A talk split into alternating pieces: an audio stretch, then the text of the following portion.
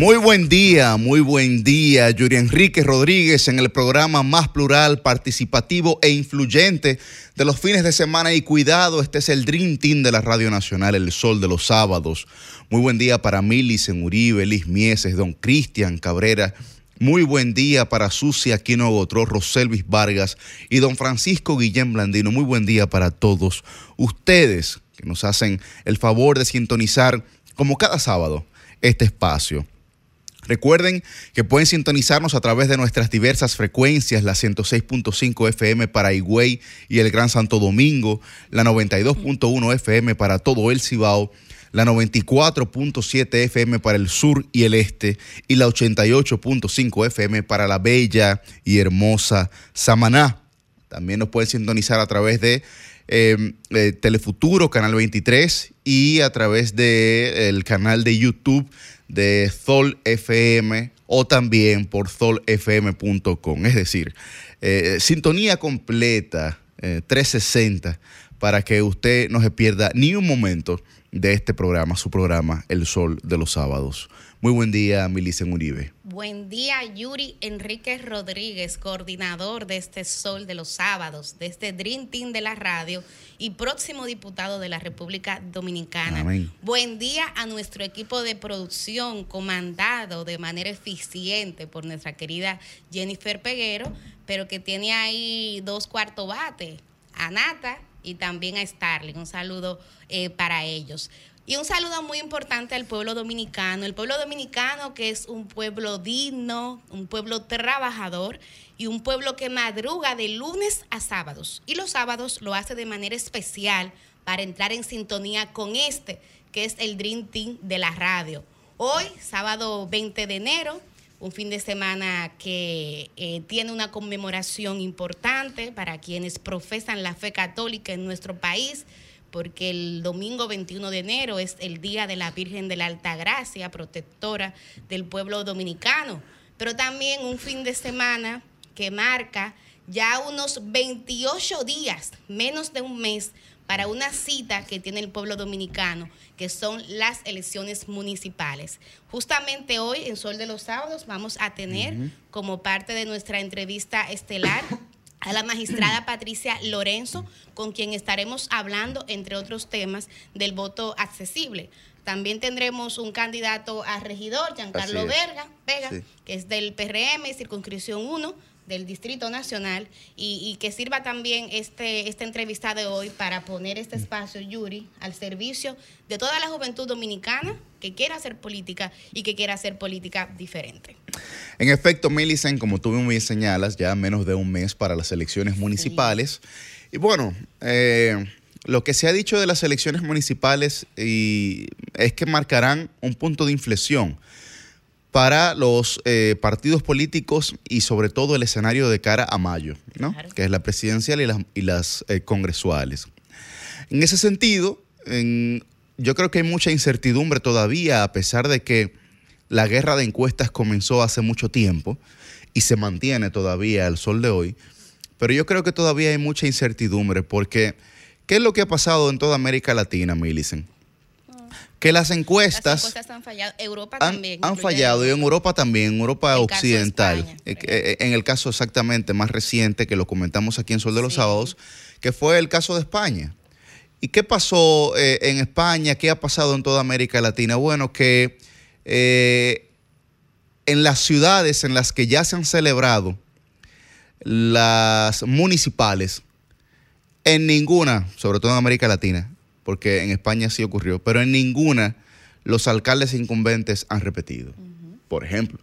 No, pero agregarle eso, el, ensayo que hubo aquí en las primarias del PRM. Por ejemplo. Los alcaldes Los alcaldes, los alcaldes que estaban, digamos, ejerciendo su, su, su periodo y buscando una repostulación, una reelección en esa alcaldía, salieron. Que fue el caso de Manuel Jiménez, el caso de Santo Domingo Oeste, etcétera. Entonces, por eso yo digo que hay mucha incertidumbre todavía porque la gente va a ejercer su derecho al voto en muchos casos de manera silente. Es decir, son eh, ciudadanos, ciudadanas que al sol de hoy no se han expresado ni a favor ni en contra de una gestión municipal y que muy probablemente tampoco participan en este tipo de sondeos que nosotros realizamos, que realiza mucha gente, y que va a manifestarse ese día, digamos, en las urnas. Entonces, eh, creo que eh, ese día en la noche se definirá todo y habrán sorpresas. Es, es, mi, es mi percepción. No, el presidente Abinader dijo que, que no, que va a ser una pela eh, histórica hacia la oposición, en algunos casos sin ningún tipo de antecedentes. El presidente Danilo Medina también ayer en Santiago dijo que el, 18 de febrero marcará un punto de inflexión para lo que pasará en favor de la oposición y del PLD en mayo. Entonces, bueno, aquí está todo el mundo jugando su juego, ¿verdad? Eh, como, uno, como uno diría. Creo que la, la perspectiva de cara a este febrero es muy interesante. Muy interesante. Buen día, Roselvis a la gente que madruga con nosotros. Definitivamente entramos en un, en un conteo regresivo. De hecho, me parece que, eh, según leí esta mañana en uno de los diarios de circulación nacional, eh, al menos siete partidos tienen una agenda anunciada para este fin de semana. Para este fin de semana no, yo diría que para hoy, porque mañana, por ser precisamente el Día de la Virgen, eh, pues digamos hay una abstención, exacto, de ese proselitismo, al menos público en las calles, ¿verdad? Sabemos que quizá habrá sus reuniones de, de, los equipos y demás, pero ciertamente estamos en, un conteo eh, regresivo, mucha efervescencia, es verdad, quizá la gente que nos escucha, los que no hacen activismo político y que, que no están participando de estas actividades, quizá no, no, lo sienten, pero en las calles, en los barrios, eh, todo está bastante activo, muy activo, realmente. Sí, Yuri, yo estoy de acuerdo eh, contigo que de el resultado electoral de las próximas elecciones municipales que serán ya el próximo 18 de febrero, va a depender mucho lo que pase en mayo. Y yo no solamente lo veo desde el punto de vista de lo que pueda pasar en las urnas, de, cuál pudiera ser el comportamiento del voto, porque eh, también es cierto que cuando uno analiza eh, la historia electoral de República Dominicana, hay una parte del electorado que simplemente vota en función de la percepción de quién vaya a ganar. Así es. De quién vaya a ganar. Así es. Eh, de hecho, ustedes pudieran eh, comprobar que aquí eh, casi siempre, por no decir siempre, casi siempre, los certámenes se deciden de manera rápida, porque el pueblo dominicano le gusta salir de eso rápido.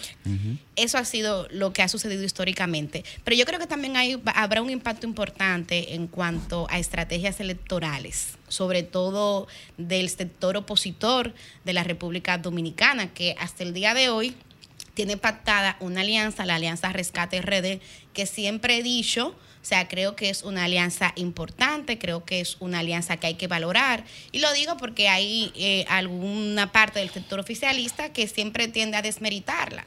Yo creo que no, yo creo que con esa alianza hay una posibilidad real de que la oposición aumente su representación en las alcaldías, en los distritos municipales. Pienso que, eso es un factor porque todo el mundo lo sabe. O sea, no es lo mismo tú votar por A o por B que tú votar una parte por B y una parte por C. O sea, eso, eso es lógico. Pero creo que en, lo que respecta al nivel presidencial, en lo que respecta al nivel presidencial, eh, pudiera, dependiendo del resultado, la oposición eh, decantarse por pactar para una primera vuelta una unión también en lo presidencial. ¿O no? ¿O no? Porque hay diferentes análisis y teorías en este sentido. Pero yo creo que sí, que será interesante. Y para mí eh, lo más relevante es lo que siempre se ha dicho, o sea, es la verdadera encuesta. Amén de que efectivamente estamos en una guerra de encuesta, amén de que como también tú decías, eh, las encuestas han ido fallando en los pronósticos que han hecho en los diferentes certámenes electorales de distintas partes del mundo. También en mi caso, que, que, soy periodista y tengo siempre que tratar de tener el dato objetivo más allá de, los, de las pasiones que suelen tener las fuentes que pertenecen a partidos políticos y de las estrategias, porque sabemos que también eh, en el marco de los partidos políticos, una de las estrategias electorales es tú crear percepción electoral en uno y otro sentido. Amén de eso, hay encuestas en este caso encuestas que pertenecen a medios de comunicación, que saben que tienen que cuidar mejor el tema de su reputación, su credibilidad, porque ese es el principal valor en un medio de comunicación, es su principal activo, entonces una también siempre consulta esa, esas encuestas. Pero yo creo que lo más importante es eh, que ya pronto serán las elecciones y podremos tener ya sí los datos certeros. Roselvis. Miren, yo estaba, para ser justa, estoy intentando buscar la, la, agenda de este fin de semana de las principales organizaciones políticas, porque el pasado sábado eh, Francisco casi me lleva al paredón, porque yo solamente compartí la del PRM. Mientras la consigo, porque como nosotros sabemos, mucha de nuestra audiencia pues le da seguimiento a estos temas políticos.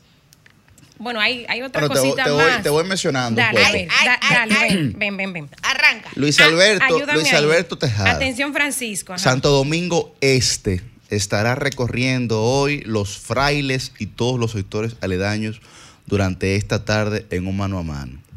Abel Martínez, candidato presidencial del PLD, estará visitando, como ya lo ha estado haciendo a nivel nacional, todos los candidatos a regidores de la circunscripción número 3 del Distrito Nacional, junto con Domingo Contreras, candidato a alcalde del PLD y de la Alianza Rescate RD.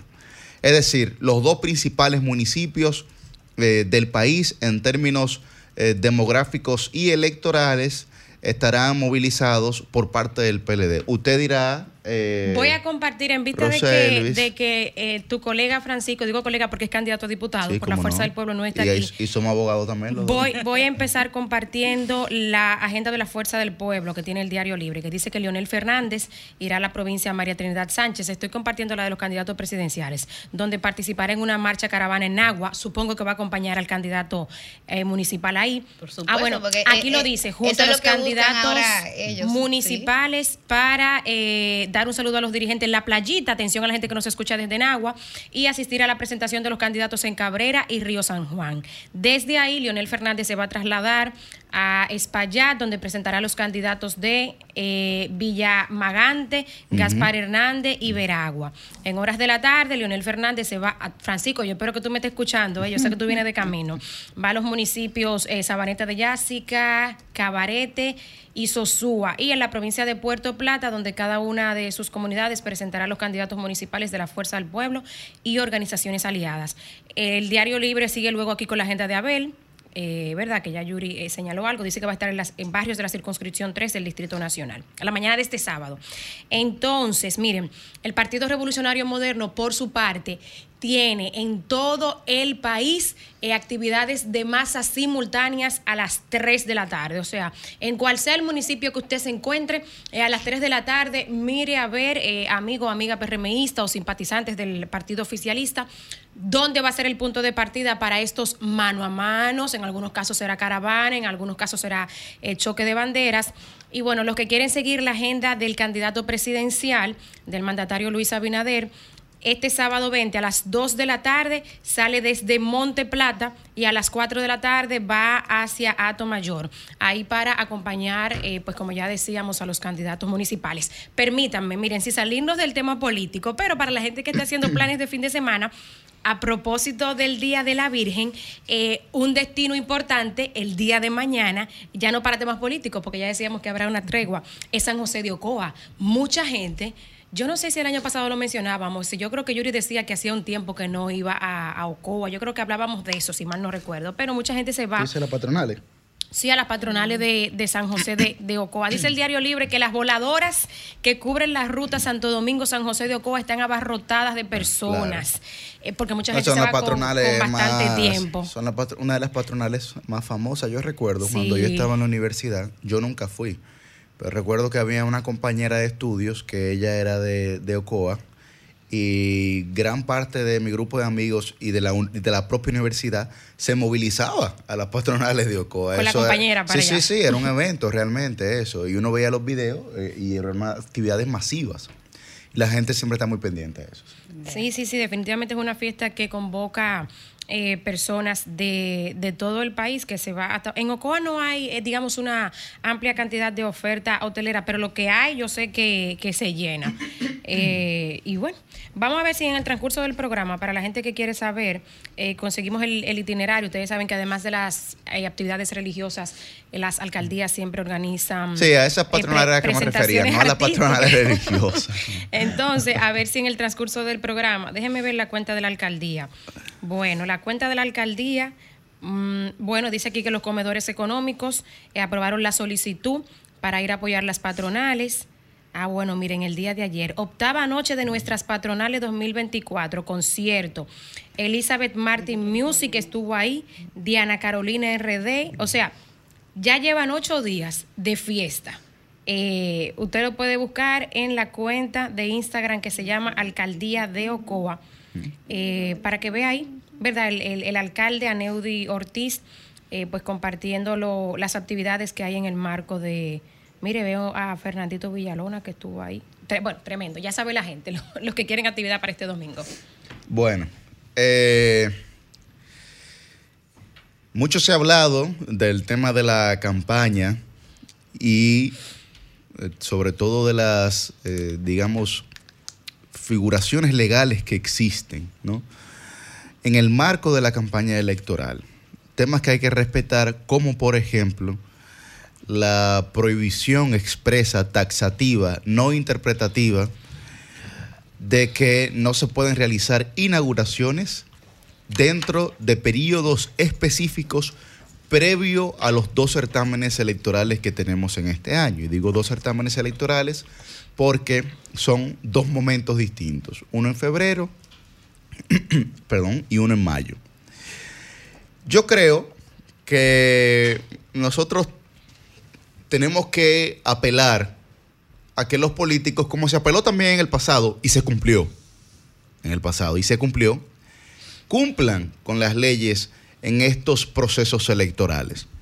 La ley orgánica de la Administración Pública establece que el día 9 de enero era el límite para actos inaugurales de gobiernos y alcaldías. Es decir, tanto el Poder Ejecutivo, encabezado por el presidente Abinader, como las alcaldías, es decir, el Poder Municipal, quienes se debaten de cara al certamen del 18 de febrero, tuvieron hasta el día 9 para inaugurar cualquier tipo de obra que entendía pertinente. En el caso tanto de las alcaldías como del gobierno eh, de la Administración Central de la República, posterior al día 18 de febrero, entonces tendrán también otro plazo para poder inaugurar eh, esas obras. Y lo digo porque tanto el consultor jurídico del Poder Ejecutivo como el propio presidente y algunas eh, figuras del tren gubernamental, eh, pues se refirieron al tema y lo hicieron, digamos, con mucha vehemencia, pero también en un tono un poco airado. Y hablaban de que la oposición tenía dos años haciendo caravana, de que la oposición tenía dos años haciendo campaña, que la oposición es la que no ha respetado la ley y que eh, pues ellos estaban, eh, ellos sí estaban cumpliendo la ley. Bueno, pero algunas de esas ruedas de prensa fueron en propias inauguraciones. Evidentemente que ese hecho demostraba que no se estaba cumpliendo la ley. Yo creo que no, no hay por qué apresurarse el presidente y el gobierno tendrán tiempo posterior al 18 de febrero para realizar esas inauguraciones. Vi ahí que el gobierno mandó a Santiago eh, algunos de los vagones estos del, metrocable o del, o, del, tren de aire que se tendrá eh, para, como para, para generar algún tipo, digamos, de publicidad in situ de cara a buscar más popularidad para el gobierno de Santiago, evidentemente eh, por las elecciones del 18 de febrero. Eso no está bien. Porque todo el mundo sabe que es un bulto. Es un bulto porque las estructuras para ese tren de aire no se han hecho. Ni siquiera esos trabajos se han iniciado. Entonces, un bulto como para condicionar a la gente de cara a esa elección. Cuando la ley establece cosas distintas y aún el gobierno tendrá mucho tiempo para inaugurar eh, obras luego de posterior al 18 de febrero, hasta los alcaldes que están, porque tendrán hasta el 24 de abril para hacerlo. Entonces yo creo que nosotros tenemos que cumplir con la ley, porque el, principal discurso de la actual administración es el tema de la transparencia y del cumplimiento de la ley. Pues, eso, no nos cuesta nada sobre este tema, eh, saludar primero a Susi aquí, ¿no? Gracias. Bienvenida, querida. Pero sobre este tema, eh, y, lo tomo como punta de lanza porque vamos a ver mucho de esto, estos debates eh, donde el sector oficialista fija una posición y el sector opositor fija otro.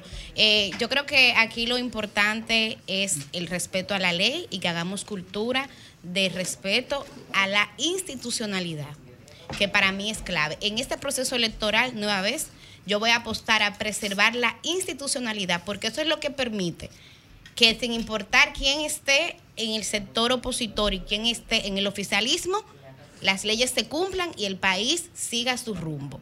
¿Y por qué lo digo? Porque aquí lamentablemente nuestra clase política sufre de asingunismo. Padece el síndrome del asingunismo. Entonces, la ley se cumple o no y reclamo cumplimiento de la ley en función de lo que a mí me conviene o no. Ahora mismo lo que estamos viendo es dos, dos posiciones encontradas. Hay una que la tiene el sector eh, opositor, Yuri la ha referido, que dice que el, artículo 210 de la ley electoral, que para edificar a, nuestra audiencia, lo voy a leer de manera textual, dice así, está prohibido durante los 40 días anteriores a la fecha fijada para la celebración de los comicios municipales y 60 días anteriores a la fecha fijada para la celebración de los comicios presidenciales y congresuales, la realización de actos inaugurales de obras públicas por el gobierno central y las alcaldías. Entonces, ¿qué dice el sector opositor? Bueno, ahí se habla de los dos niveles y, entra con un tema de los 40 días. Pero ¿qué dice el sector oficial? Y Yuri también lo refería. A eso se ha referido tanto el consultor jurídico como el presidente de la República. Bueno, el consultor jurídico dice que en el caso del nivel presidencial, que es en el que va a competir el presidente, la ley habla de 60 días y que entonces sería el 20 de marzo la fecha tope para que el presidente haga las inauguraciones. Ahora, eh, en mi opinión, lo que hay que, tratar de también que se sumen en este debate algunas voces independientes. Algunas voces independientes. Bueno, lo, que, lo que yo mencionaba era que la ley es, taxativa. Y ciertamente, como tú señalabas, Milicen, hay dos plazos distintos. Claro, hay dos Pero esos dos plazos distintos se computan de acuerdo al día en el que se efectúan cada una de esas elecciones. Por eso yo digo, después del 18 de febrero se tendrá del 19 de febrero al 20 de marzo un mes completo para que el presidente de la República como los alcaldes salientes puedan inaugurar sus obras. Lo que tú estás planteando es que, por ejemplo, ahora tendría que parar el, presidente y también las alcaldías, correcto. Y después de las elecciones, ah, mire, es una interpretación es correcto. por, eso decía que tendrán suficiente, por eso, por eso decía que tendrá suficiente tiempo el gobierno central para inaugurar todas las obras que todavía no se han inaugurado. Y también lo menciono y decía, en el pasado se cumplió porque la sociedad civil fue eh, muy severa y cumplió muy bien con su rol fiscalizando eso en el gobierno de Danilo. Y recordemos que Danilo lo suspendió. De hecho, este gobierno cuando entró en el 2020 inauguró muchas obras de Danilo que no, no le dio tiempo entre el 5 de julio y el 16 de agosto a hacerlo. De hecho, muchos funcionarios decían, bueno, eh, se debió haber invitado al presidente Medina porque esto realmente fue una obra que ellos la dejaron un 90, 95%, etcétera. Porque en ese caso, que fue un caso extraordinario, ahí sí no le dio tiempo. Pero esta ley electoral es nueva. Claro, entonces. hay, sí, pero la, ley, correcto. son distintos, o sea, hay, hay una, forma de plantear. Pero tiene un espíritu parecido a la, a la pasada ley que se cumplió. Tiene un espíritu parecido, que era, lo que señalaba. Entonces, son dos plazos que se computan eh, de manera distinta dependiendo del día en el que se efectúan eh, ambas elecciones. Es, sencillo. Tengo una inquietud, compañeros, y es si lo que la ley establece, eh, obviamente, como hemos señalado, prohíbe las inauguraciones, pero prohíbe también que se puedan poner en funcionamiento sin inaugurar las obras. No, porque eso sería. No, no, lo prohíbe. Eh, eso sería algo importante a destacar, porque el presidente, al ser cuestionado por esto, evidentemente molesto, creo que estaba eh, un poco más exacerbado de, lo normal, de como lo hemos visto, no le gustó la posición de la oposición, pero evidentemente es correcto que la oposición juegue su rol y el gobierno tiene que jugar el suyo respetando la ley. Pero él decía, eh, imagínense un hospital que haya terminado su construcción en enero y que entonces no pueda poner eh, ponerse en funcionamiento para darle servicio a los ciudadanos. Pero si la ley entonces permite que se ponga en funcionamiento sin hacer todo el aparataje de una inauguración, ahí eh, se mate ese argumento y se puede cumplir con la función de, de hacerle eh, este servicio al ciudadano poniendo estas obras en marcha. Claro. De hecho, Pues sobre sí. eso que señala Susi, eh, esta, este artículo que leyó, que leyó Millicent eh, está, miren, la ley 2023, que es la nueva ley electoral luego de que se modificara tras el proceso del 2020, en el capítulo 6, que tiene el siguiente título, de la propaganda y los actos públicos estatales. O sea que lo que regulan los artículos que están dentro de este capítulo es precisamente la utilización, digamos, eh, eh, de los actos públicos como campaña. Ese artículo, ese artículo, el 210, tiene como título publicidad en los actos del gobierno. Y recordemos que estamos hablando de la ley electoral. Entonces, en el párrafo, eh, porque tiene, déjame ver cuántos párrafos, tiene siete párrafos. En el párrafo 6 es que eh, versa sobre esto que leía Milis, en los 40 días antes de las elecciones municipales y los 60 antes de las elecciones presidenciales. O sea que eh, yo creo que eh, pudiéramos considerar esto que señala Susi. Y sobre esa interpretación, Yuri, que tú hacías, entonces esto significaría No, no, como yo- que... No Tú- hay interpretación.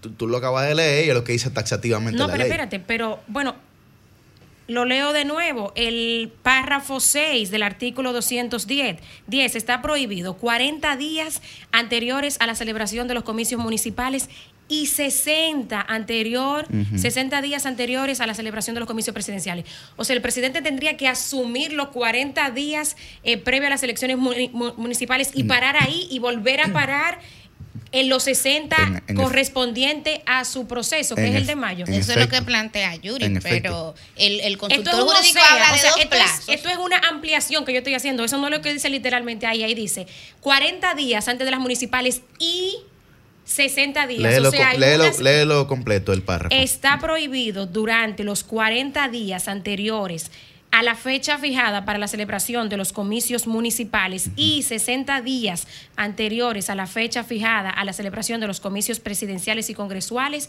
la realización de actos inaugurales de obras públicas por el gobierno central y las alcaldías. Ya, Pero claro. ya aquí- Dice por el gobierno Ahí está central. Pero claro. ahí, El entonces, gobierno central. Dice Ajá. por el gobierno Ahí, central. ahí está claro porque cuando la ley plantea ese I, es un, es un inclusivo, es un plural inclusivo. pero hace una separación, 40 días para el proceso municipal Y y, 60 se supone que son los que están presidencial. convocados a ese a ese certamen, que son los que están aspirando a las alcaldías y 60 días luego para los que están participando para el certamen Pero es, presidencial. es que lo menciona ambos, dice gobierno central y alcaldías. Porque yo te hago la siguiente pregunta. La mayor inversión, dice ahí, de obras públicas, ¿verdad? La mayor inversión de obras públicas, ¿quién la realiza? El gobierno central. Las alcaldías regularmente, ¿de qué que se quejan? De que no tienen recursos para hacer obras. Entonces, de lo que estamos hablando eso es de un tema, digamos, de mucha eh, eh, sencillez para mi gusto, porque está muy claro.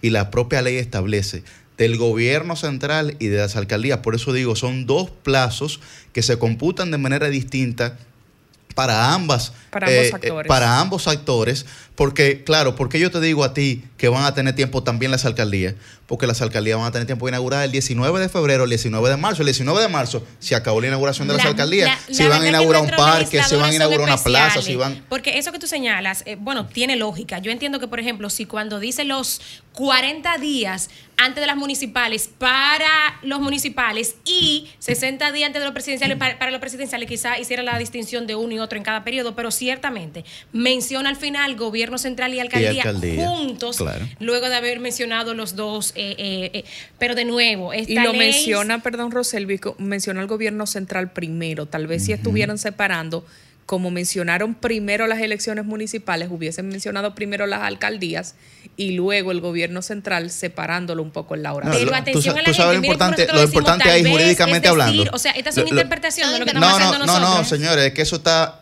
inclusive eso está en un mismo párrafo Sí, pero si son tuviese, si tuviesen dos párrafos distintos de la ley, en el que, como dice Susi, un párrafo, el párrafo 6 se dedicara a lo municipal y el párrafo 7 se dedicara a lo presidencial, bueno, hay una separación taxativa, insisto. El, el legislador muy mal lo hizo. O sea, Una eh, joya nuestro confuso, una joya nuestros legisladores, por eso digo que eh, eh, eh, hacen Claro. cosas difusas para que nos veamos entonces Pero, en esta pero para mí lo ¿verdad? importante es que se cumpla la ley y, y repito para que cerremos ¿Cuál este parte de la y- ley o cuál y interpretación, veamos vamos otra. a ver? Bueno, por eso yo digo que, o sea, necesito también tener opiniones de técnicos que sean independientes, porque hasta ahora cada, cada bando ha fijado su posición en otra función de sus modificación para la ley electoral. Pero que yo recuerdo, bueno, yo recuerdo que sí, que el año pasado, eh, violando la ley electoral, la oposición, es verdad lo que dice el presidente, hizo caravaneo. Pero el PLD aquí Hizo hizo, un proceso una sí, sí. Hizo, hizo un proceso interno fuera de ley. Y cuando uno como periodista le cuestionaba, que tuvimos aquí dirigentes del PLD, lo que me respondían es, ay, porque se nos está violentando nuestros derechos fundamentales. Una, establecidos con- en la una consulta Constitución". ciudadana, Melissa, una consulta. ciudadana. Ay, la ley lo permitía, ay, la ley permitía consultar en cualquier la de momento a la ciudadanía. favor. Yo lo que quiero a la es cara que la, de que la gente, la gente consciente, ¿verdad? Separe la paja del trigo y que hagamos votos a favor de que se cumpla la ley, porque eso le va a convenir al PLD cuando sea oposición, al PRM cuando sea oposición, pero lo que más le va a convenir también es al país, que es lo que uno apuesta. Anoten ahí, señores, esa y otras razones temas. más eh, eh, van a dar pie a otra eventual modificación de la ley electoral. O sea, esto- este asunto no se Eh, acaba. def- definitivamente. Otros temas, coordinador. ¿De qué quieren hablar? Vamos a ver. Bueno, señores, eh, un tema que también ha suscitado bastante discusión es la aprobación de la nueva ley del DNI, De la DNI. de la DNI, sí, de la Dirección Nacional de. Investigación, en donde algunos mencionan que nosotros, los ciudadanos, tendremos que convertirnos en chivatos. Calieses. en Calieses, de nuevo, retornar a la- al régimen, a la dictadura, para facilitar informaciones expeditas sin que haya la intervención del Ministerio Público o del Poder Judicial para poder requerir esa información. Eso, evidentemente, presenta una gravedad inigualable. Y esa ley, digamos que dentro del Congreso de la República, hace algún tiempo, hace algunos meses, se advirtió,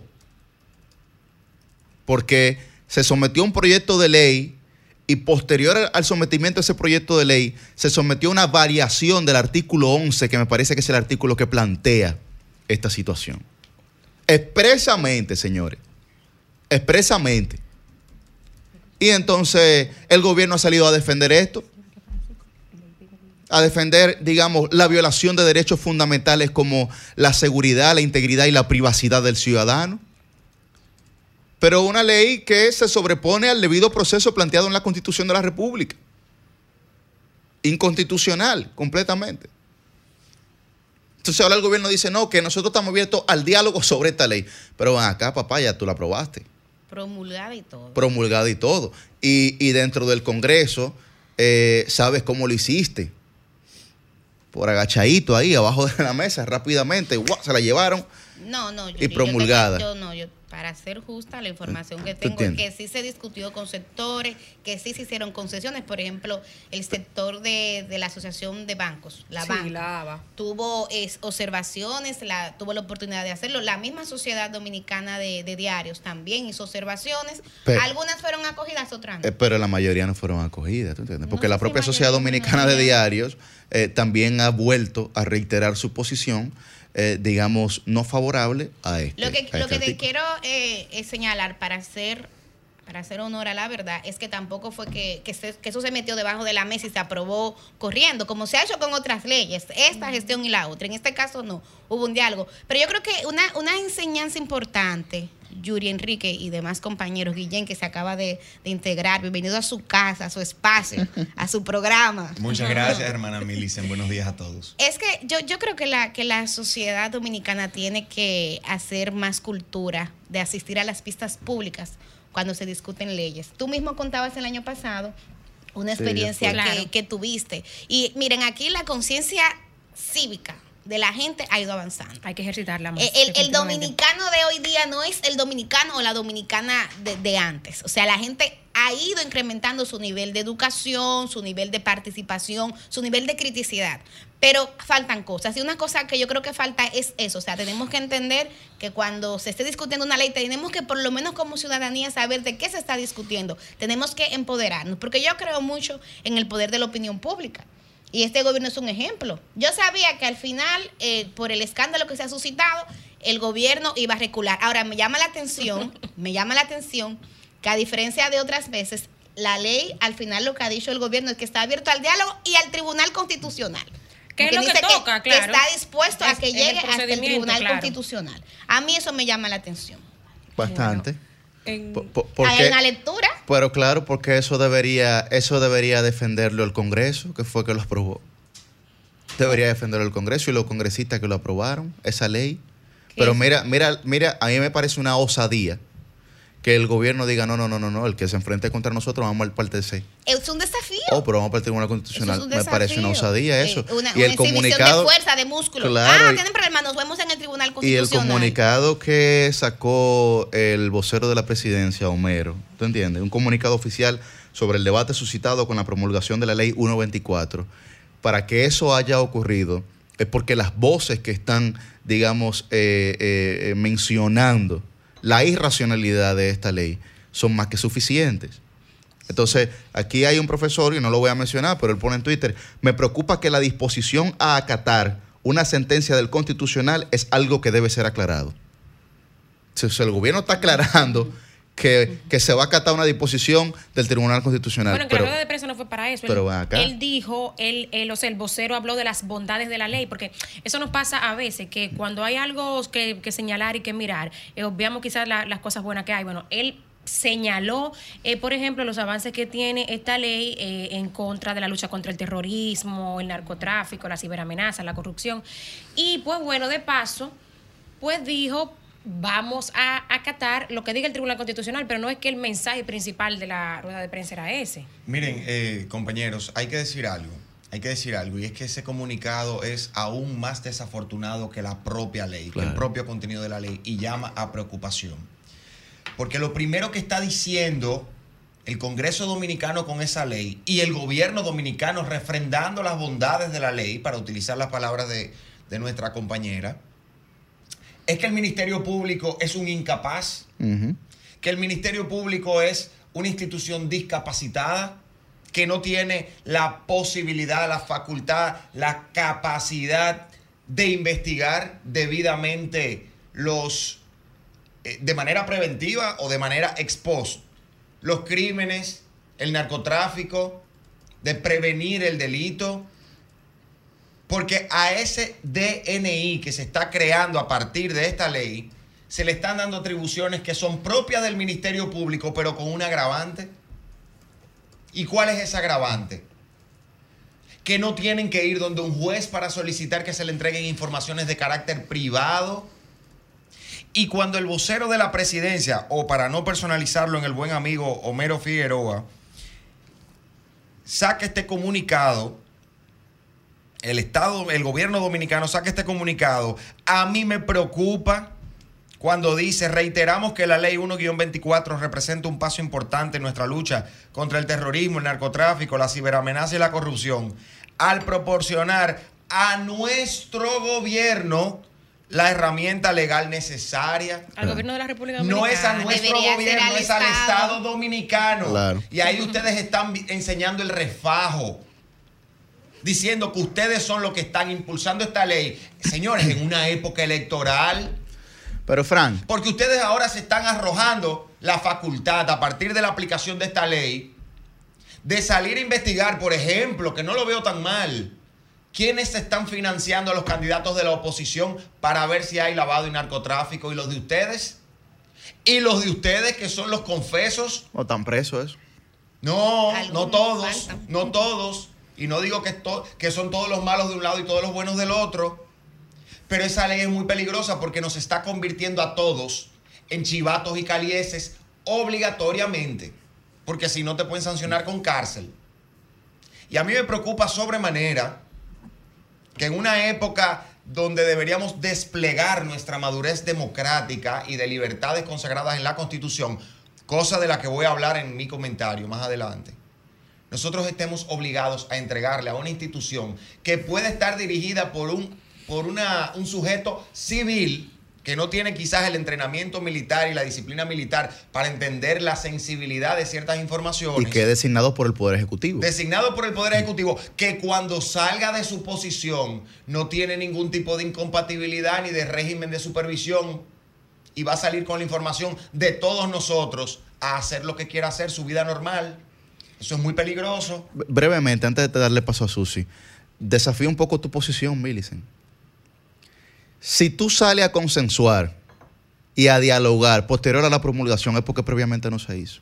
No, eh, Yuri, previamente se no hizo, se y si, hizo. y si se hizo algún tipo de esfuerzo, no fue suficiente. Pero ahí están los sectores No, que no, fueron a no la fue escuela suficiente. y que, no y que participaron en las no, comisiones. fue- fueron no son suficientes. pero ¿tú sí, sí, entiendes? Yuri, te lo Por- digo, o sea, por- yo te lo porque, digo- porque que vayan, que vayan los bancos, bueno, los bancos Mira, tienen, se habló tienen, con los bancos, con las telefónicas, claro, que sacaron un pero, los bancos tienen un- un- una, una posición eh, como sector, eh, digamos, de la clase empresarial dominicana dominante.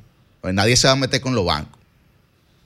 Las telefónicas sacaron un comunicado ayer. pre- advirtiendo, porque no fue un comunicado, digamos, eh, en favor de esa ley, No, no, no, no. fue un comunicado contrario. No, pero tú y yo no, Bien. no tenemos opiniones disidentes. Yo solamente estaba dando un dato porque me parece justo que si yo estoy en un escenario donde se, donde se dice una información que no se corresponde con la absoluta verdad, pues yo comparto la información que tengo para que también la audiencia eh, la sepa. Pero aquí lo, lo importante es, y, y tú no te, no te la llevaste en lo que yo dije, aquí lo importante es que vemos cómo el gobierno se radicaliza, porque es un gobierno que nos acostumbró a que cuando presentaba, en este caso no leyes, pero proyectos de leyes que generaban algún tipo de, de, de aprensión en la opinión pública y en sectores claves, nos acostumbró a que lo, lo retiraba para Claro, revisarlo. claro. Pero que ahora se actúe contrario implica que es un gobierno que se va haciendo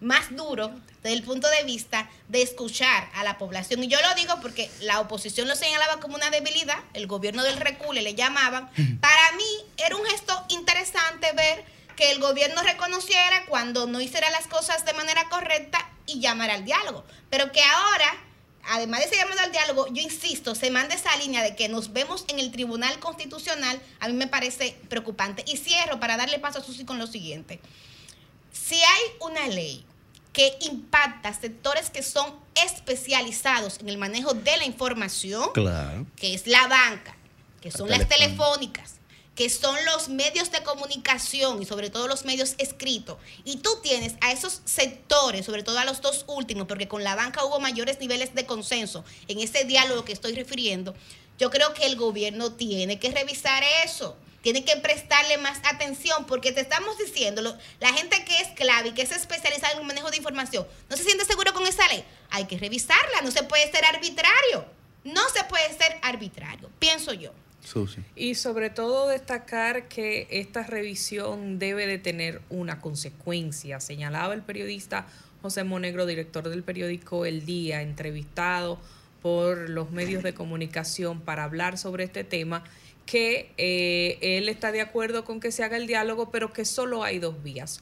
O que a raíz del diálogo se hagan los reparos a esta ley, se hagan las modificaciones necesarias, o que entonces se vaya al recurso de la inconstitucionalidad y mediante la misma pues pueda dársele para atrás a esta ley, porque la misma tiene muchos aspectos preocupantes que ustedes han eh, esbozado y otros que junto a la reiteración de los mismos yo quiero destacar. Por ejemplo, el vicepresidente de Finjus, Servio Tulio Castaño, señala que basado en la disposición del artículo 9 se pudiese interpretar que sin una orden de un juez se puedan hacer interceptaciones telefónicas de manera medalaganaria por los organismos que estén llamados a ejecutar la misma. Es Pero delicado. también el eh, abogado Nacef Perdomo hizo una serie de acotaciones de lo que él entiende es peligroso sobre esta ley y dice, como bien ya señaló Yuri previamente,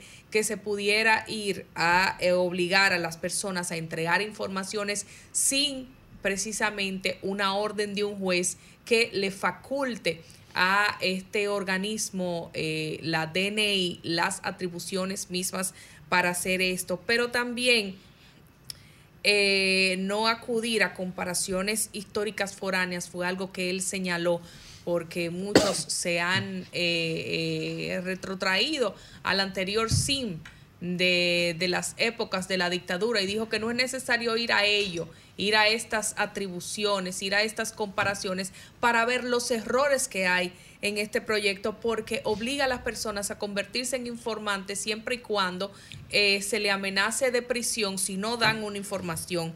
Porque la simple voluntad de algunos funcionarios, esto es algo muy preocupante que señala Nacef Perdomo, simplemente porque un funcionario desee alguna información, se pudiese perseguir a cualquier institución o a cualquier ciudadano para que entregue las informaciones del lugar.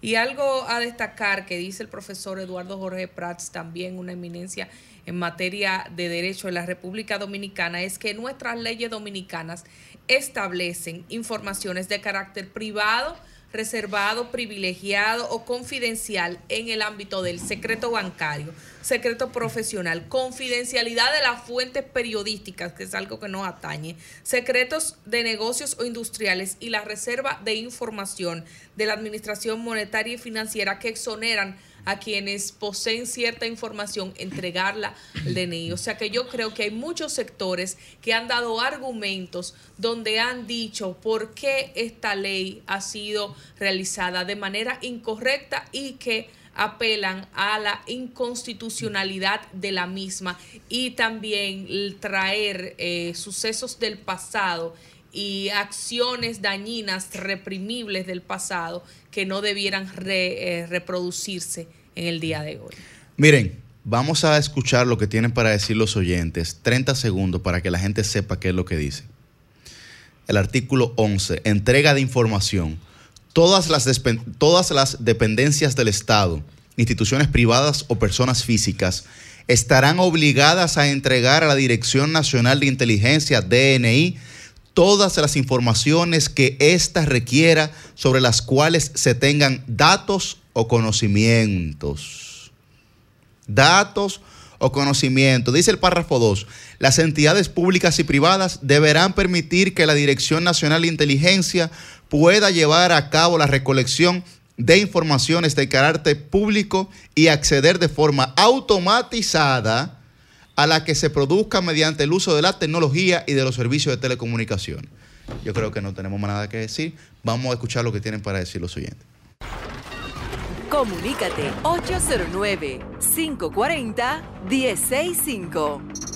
1-833-610-1065 desde los Estados Unidos. Sol 106.5, la más interactiva. Buen día, su nombre y de dónde está el aire. Buenos días. Adelante. Hablo desde Santiago. Adelante, Santiago. Respecto a ese comentario, imaginémonos lo siguiente. Yo soy un profesional joven de 32 años eh, y vengo trabajando desde hace, ¿cuánto? Me gradué en el 2010.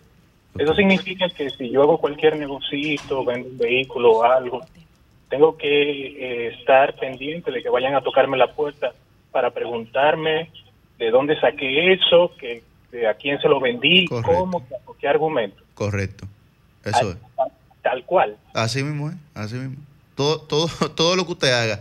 Si esa persona a la que usted le vendió el vehículo estaba vinculada, por ejemplo, a algún tipo de escenario oscuro, usted es un perfil sospechoso y va a tener que entregar toda la información que el DNI le solicite sin intervención eh, de un juez. Siendo pasible de prisión si no la entrega. Es decir, que si yo utilizo eh, un abogado o algo para que se comuniquen con él o algo, mientras tanto yo estoy preso hasta que se demuestre lo contrario. Hasta nuevo aviso, sí. Nadie, nadie, lo debería reducir a prisión si no hay una intervención de una autoridad judicial. ¿eh? Pero, esta, pero esta ley lo permite. Pero la ley lo puede constreñir a que usted tenga que eh, permanecer bajo custodia del DNI, las autoridades policiales o militares, hasta tanto usted cumpla con eso, por orden de la seguridad nacional y los intereses del Estado. Lo que significa que falta poco para que nos arranquen las uñas de los pies. Bueno, bueno eso sería la siguiente etapa. Gracias, Santiago. Buen día, su nombre y de dónde está el aire. Sí, Buen día, ¿cómo te sienten, amigo mío? Muy bien. Qué bueno. Oiga, mi hermano, es el, el, lo que es el tema del Tribunal Superior Electoral con los abogados y ese tema de la del DNI, de la ley del DNI. eso se, como que yo entiendo que se ha tomado como que no se le ha dado la verdadera importancia. Porque lo del Tribunal lo del Tribunal Superior Electoral, metiéndose, eh, metiéndose en temas que a ellos no les compete, eso es una señal para lo que puede venir en las elecciones que en las próximas elecciones. Y con relación al DNI, yo pensé que el tufo trujillista en este país hubiese desaparecido el 30 de mayo, pero parece que lo parece que lo quieren revivir y eso y eso es penoso, peligroso y con una característica que uno no se imagina lo que puede lo que puede incidir en, en eso. Y y la, yo creo que la ambición de una reelección no puede no puede llegar hasta hasta tantos extremos. Gracias por su llamada. Buen día, su nombre y de dónde está al aire. Buenos días. Adelante. El mejor programa de los fines de semana, el León de Manhattan. Gracias, Lion. Oiga, señores, yo me puedo observar. Por ejemplo, ¿ustedes recuerdan cuando el contrato de Punta Catalina, que Nayib Chaed le hizo una pregunta al presidente sobre el contrato de Punta Catalina? Y, y, él, y él dijo, pero eso no es un contrato. Y Nayib Chaed le dijo, pero ahí dice 20 veces contrato y fue usted que lo firmó. Entonces, ¿ustedes recuerdan la ley de trata de blanca? Sí. Eh, la ley de trata de blanca hubo que echarla para atrás. Y ahora esta cuestión la manda el Poder Ejecutivo, la promueve el Poder Ejecutivo, y él no sabía lo que decía. Entonces yo a la conclusión que llego es, o Luis Abinader no entiende lo que lee, eh, y eso se estipula como analfabeto funcional, o Antoliano Peralta es un, es un ñame en la No, no, está bien, está bien, está bien, León, está bien. Gracias. Buen día, su nombre y de dónde está al aire. Sí, muy buenos días, el sol de los sábados. Juan Tavares le saluda. Adelante. Queremos avisarle a todos los PRMistas que hoy a partir de las 3 de la tarde saldrá la gran caravana que correrá los, kiló- los kilómetros, donde está invitando el diputado Elías Mato, así que no se quede ninguno a partir de las 3, todos los PRMistas a caravanear. Bien, saludos para Elías. Buen día, su nombre de dónde está al aire. Buenos días. Adelante. Felicidades que nos llamado en este nuevo año. ¿Cómo están ustedes? Dionisio. Dionisio. Felices de Felices. usted, no Oye, el usted tiene un tema muy importante. una Dionisio, realidad. Dionisio. Aquí, dígame, dígame. Usted no había llamado aquí en este año, pero había llamado al sol de la mañana. Yo le estoy dando seguimiento.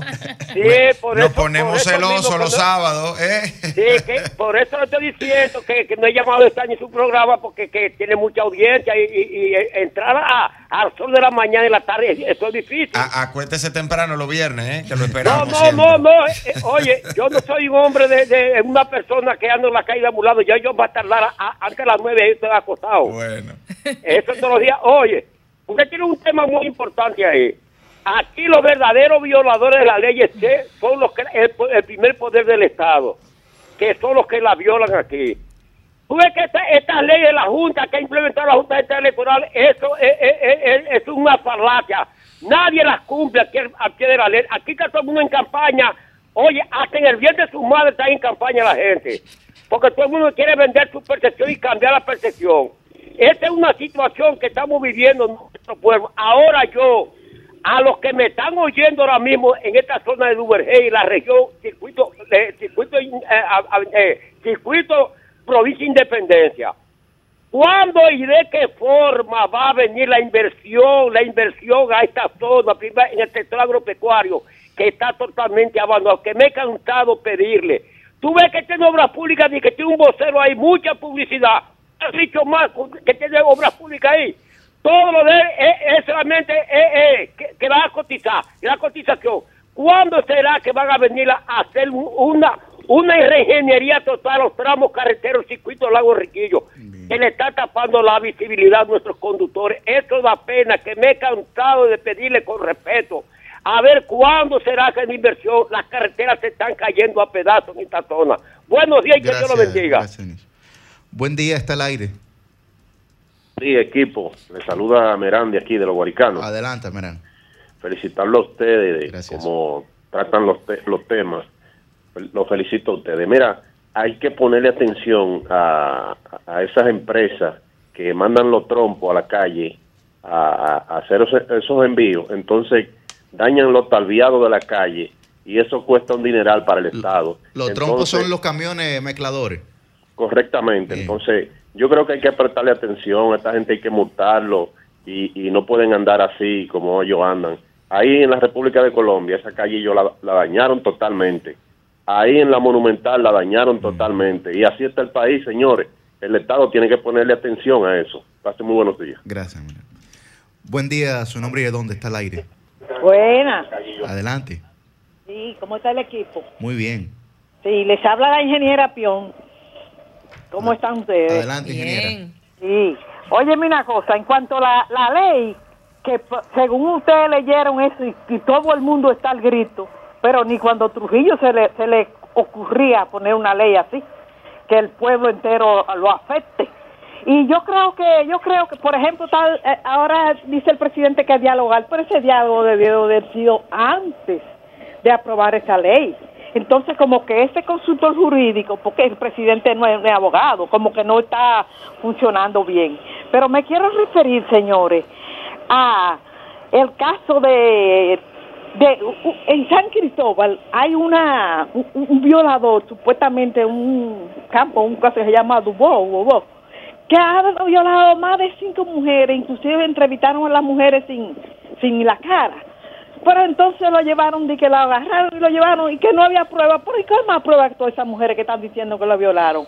Eso es terrible. Y, y quiero una opinión de ustedes. Doña Inés Aipún ha renunciado de, de Diario Libre, pero eso lo hizo ella después que Diario Libre hizo un- una asociación con Noticias Sin. Yo pregunto, ¿no sería eso el motivo de ella renunciar? Saludos a todos. Vámonos con esta última llamada. Buen día, su nombre y de dónde está el aire. Sí, buenos días.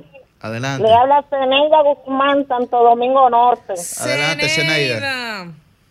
Mi querida periodista, sus temas me encantan porque son unos contenidos de la actualidad. Miren, sobre esta ley que me voy a referir, yo apoyo totalmente al, al director o al presidente del colegio de periodistas. ¿Tú sabes por qué? Porque nosotros, los periodistas, estamos afiliados ahí y hay una ley que nos ampara con la Constitución Dominicana, que es la 1091, que tenemos que tenemos que tener la fuente, no debemos de decir la fuente obligado, obligatorio. ¿Tú me entiendes, eh, Susi? Sí, Una periodista, una periodista o periodista no debe obligarlo a decir la fuente de donde uno saca las informaciones, las noticias. Y por eso el presidente de la República Dominicana, yo sé que le va a dar para atrás, eso lo va a eliminar. No, ella- él no la va a arreglar la ley, no, él la va a eliminar porque el presidente tiene los oídos con el pueblo dominicano. Cambio fuera. Bien, a las 8 y 8 de la mañana iniciamos la ronda de comentarios en este Sol de los Sábados. Muy buen día para don Francisco Guillén Blandino. Muy buenos días a nuestro coordinador, muy buenos días a nuestros compañeros en cabina, a nuestro equipo técnico y a todo el pueblo dominicano.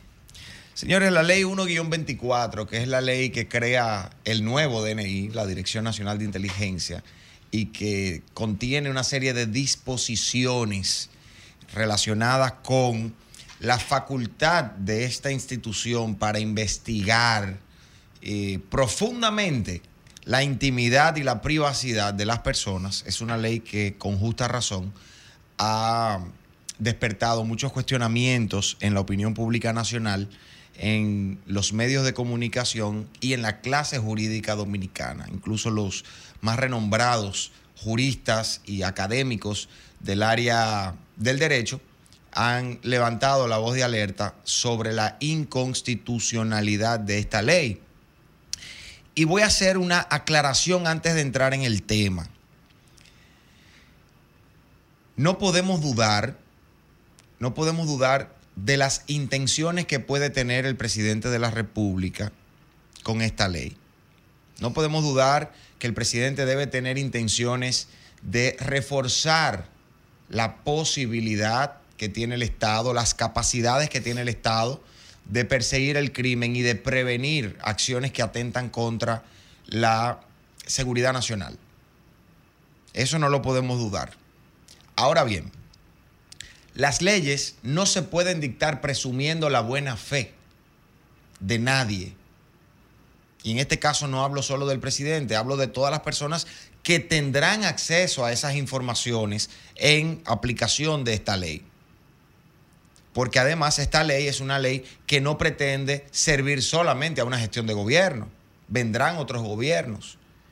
Y nosotros debemos contar con las garantías constitucionales y legales necesarias para proteger la intimidad y la privacidad de las personas, pero asimismo, para no forzar a entidades públicas, privadas y personas físicas a entregar informaciones que deben estar protegidas por la Constitución y por la ley.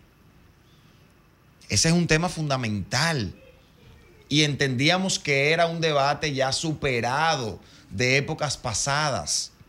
Sin embargo, hoy, en pleno 2024, nos topamos nuevamente con que un aspecto tan neurálgico en el núcleo esencial de los derechos de las personas vuelve a ponerse sobre la mesa, posiblemente con el interés de tener una sociedad más segura y de tener un Estado con mejores capacidades de atender esa necesidad de seguridad. Sin embargo, desde el contenido de esta ley, eso no es lo que se, eso no es lo que se siente ni lo que se percibe. Por el contrario, se entiende que hay un conjunto de disposiciones que violan frontalmente la Constitución de la República. Y esto lo decimos por lo siguiente. Esa ley en su artículo 9 y en su artículo 11 habla sobre atribuciones y facultades sumamente amplias, discrecionales y poco controlables jurídicamente y materialmente. La primera preocupación es que si es una ley que está llamada a facultar al DNI, al Estado dominicano y al gobierno dominicano en cabeza del DNI, porque al final dice la propia ley que estas informaciones tienen como destinatario directo al presidente de la República, buscan proteger del narcotráfico, del cibercrimen, de los actos de terrorismo. ¿Por qué la ley dice que se podrán investigar todos los actos que atenten contra los intereses u objetivos nacionales? atentar contra los intereses u objetivos nacionales es un concepto jurídico indeterminado demasiado amplio. Porque hasta un parque de energía eólica podría ser un interés de carácter nacional y justificarse una investigación a quien se oponga a la construcción de un parque eólico. Porque la producción energética es de interés nacional. Es preocupante que se le otorguen una serie de facultades a una institución dirigida por un personal civil incluso, que al salir de sus funciones seguirá teniendo todas estas informaciones, pero no tiene ningún régimen de supervisión, de control ni de incompatibilidades ex post después que salga del cargo. Pero además nos preguntamos, si hay una obligación de las personas físicas y entidades privadas a entregar toda clase de información que se les requiera,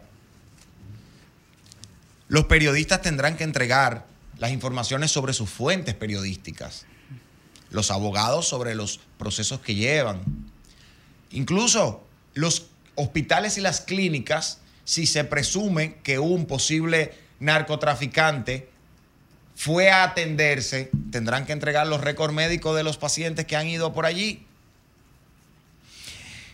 Y eso es muy peligroso.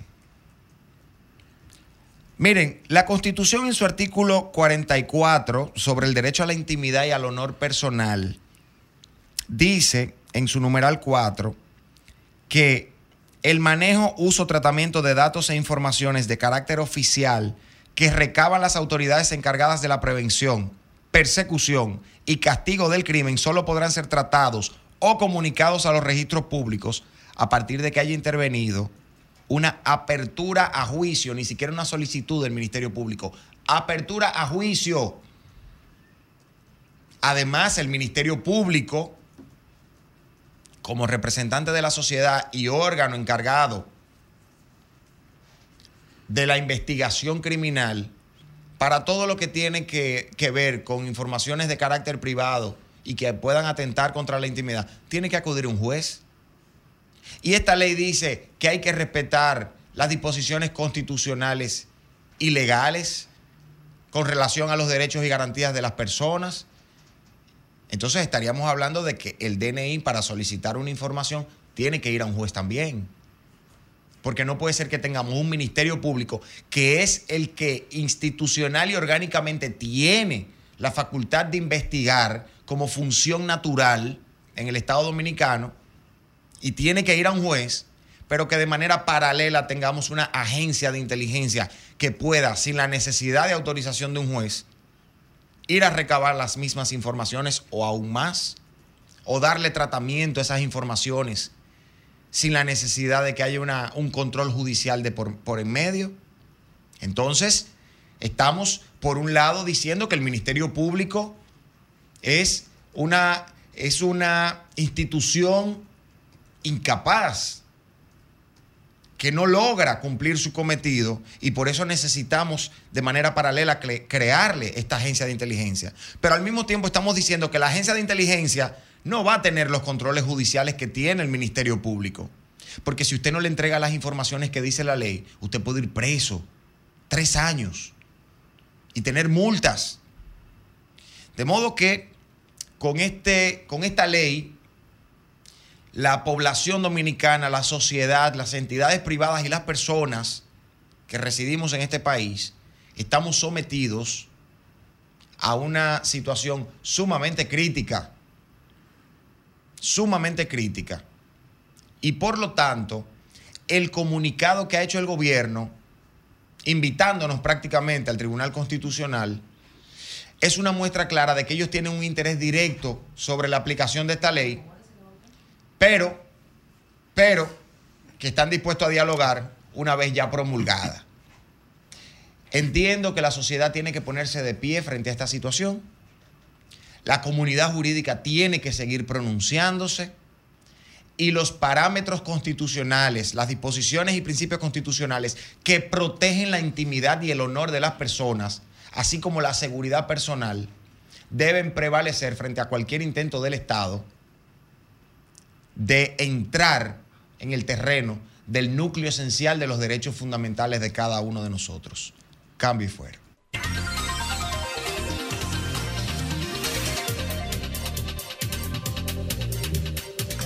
Bien, a las 8 y 18 de la mañana continuamos con esta ronda de comentarios en el Sol de los Sábados. Muy buen día para Roselvis Vargas. Buenos días a nuestro coordinador Yuri Enrique, también a la gente que está con nosotros desde tempranito y a la gente que nos sintoniza a partir de este momento.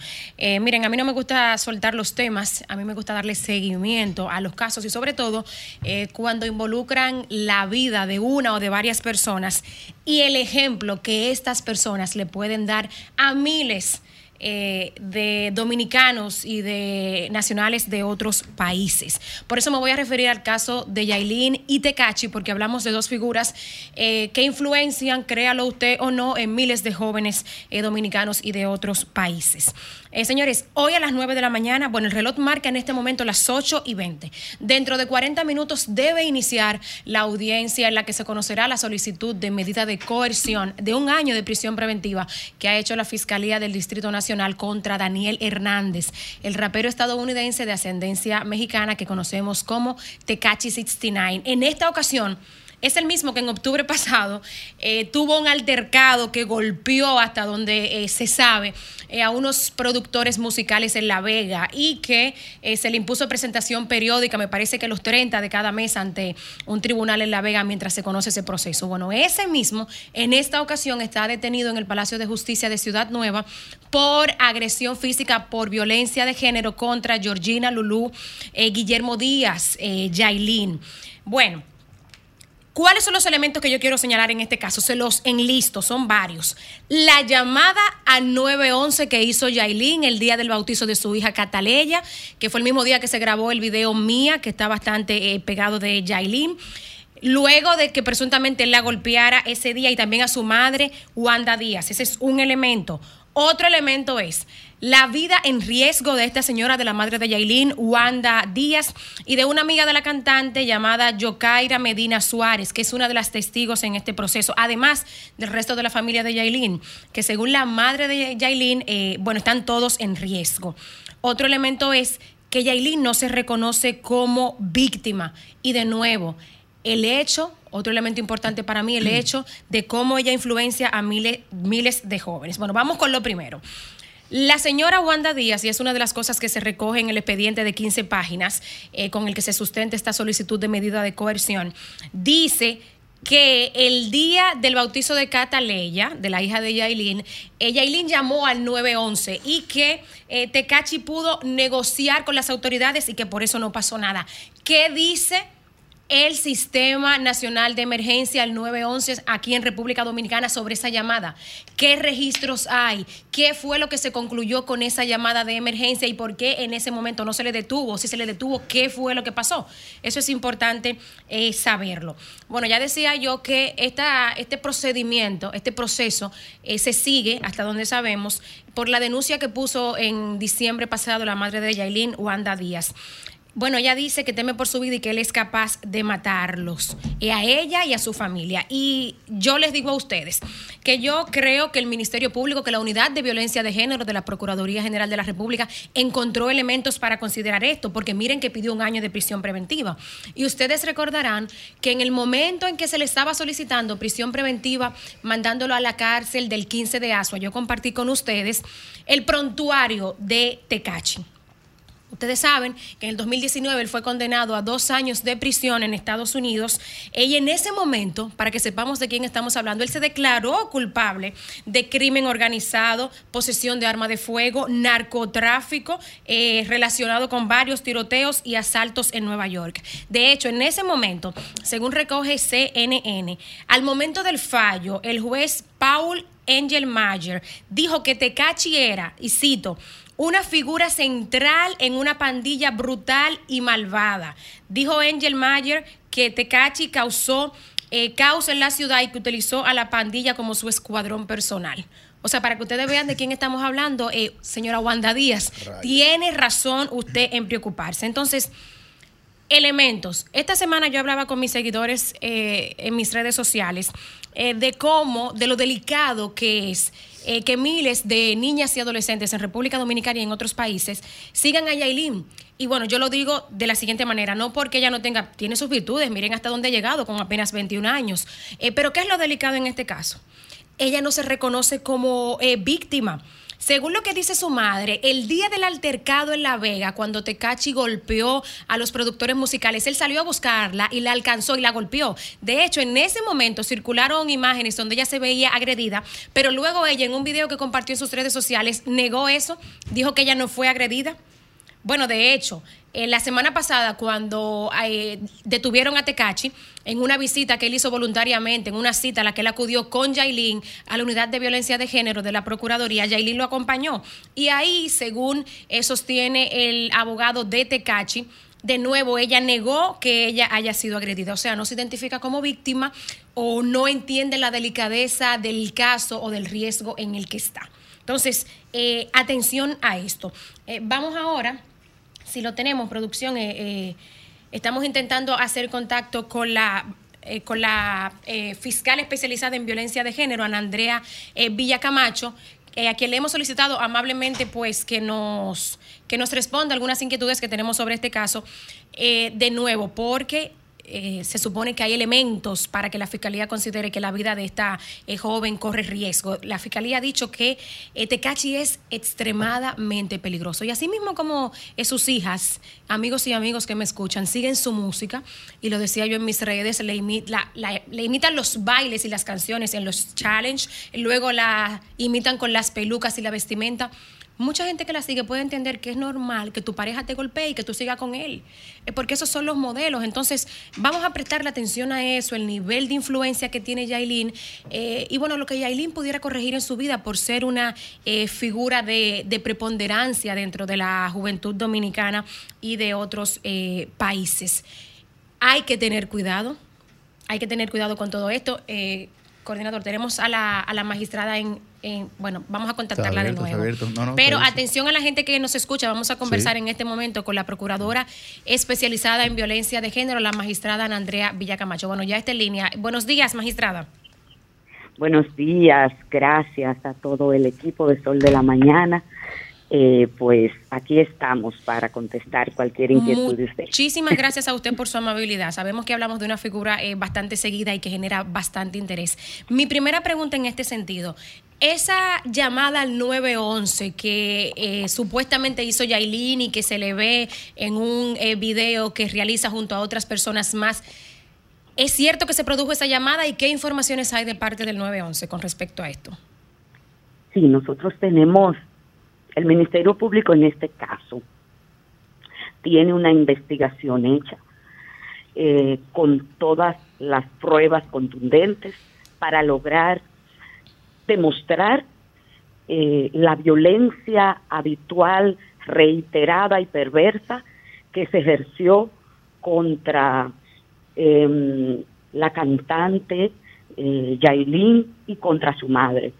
Además de esta evidencia de la llamada del 911, tenemos eh, otras pruebas que vamos a presentar al tribunal en el día de hoy para em, que quede claro, que quede claro, sin ninguna duda, la violación a la ley 2497. ¿Qué pasó, magistrada, que no se le de detuvo en, en esa ocasión eh, a propósito de esa llamada? ¿Qué, qué pasó ahí? Se, dice la madre de. Yailin, según recogen los medios, que él negoció con las autoridades y que por eso no pasó nada en esa llamada.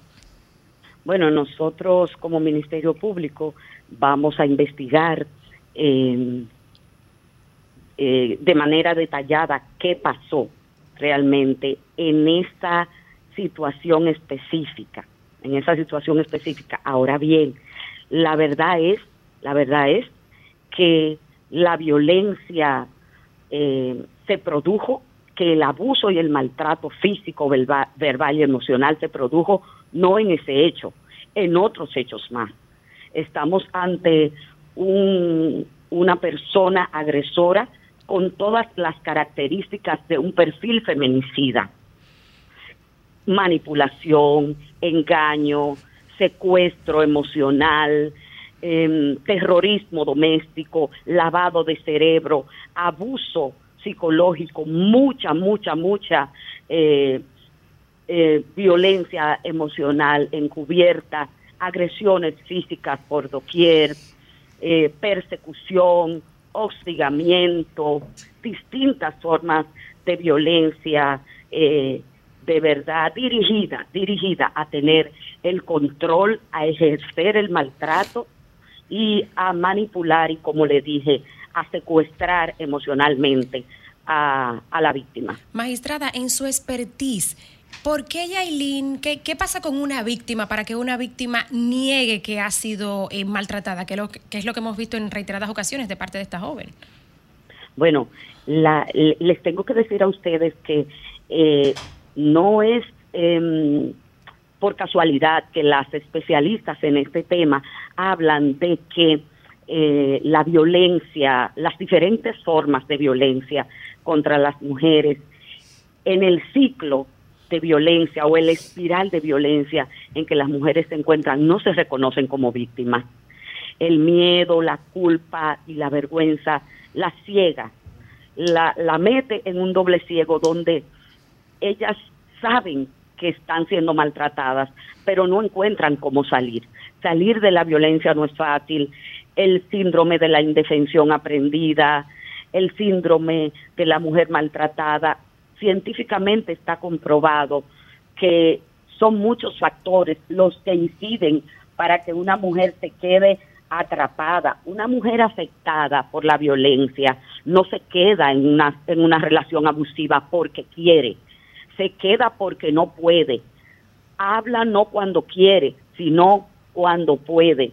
No sabe qué decisión tomar, no sabe cómo salir, pero lo importante es que se sepa desde el medio de ustedes tan escuchados que de la violencia se puede salir, que las mujeres y los que son observadores de la violencia deben de denunciar y que en la República Dominicana existe la ley 2497 que sanciona todo tipo de formas de violencia contra las mujeres y que el Ministerio Público va a perseguir el delito, aún sea en el rumor público de cualquier medio que tomemos conocimiento y que vamos por la procura en este caso y en cualquiera de los casos que se dan en todo el territorio nacional, todos los días vamos a obtener una sanción ejemplar y una condena ejemplar. Por ahí vamos. Magistrada, Muchísimas gracias por, por aceptar este contacto. Eh, eh, creo que lo que usted ha descrito ahora eh, puede hacer que muchas mujeres pues abran los ojos de la situación que pueden estar viviendo. Muchísimas gracias por responder estas preguntas. Gracias a ustedes, gracias del alma. Amigos, hemos hablado ahí con la procuradora especializada de violencia de género, la magistrada Ana Andrea Villacamacho. Bueno, de esta manera yo concluyo mi comentario del día de hoy creo que hay que darle seguimiento a este tema que a las nueve, pues, como ya decía, eh, iniciará el conocimiento de la medida de coerción contra Daniel Hernández, eh, eh, alias Tecachi 69.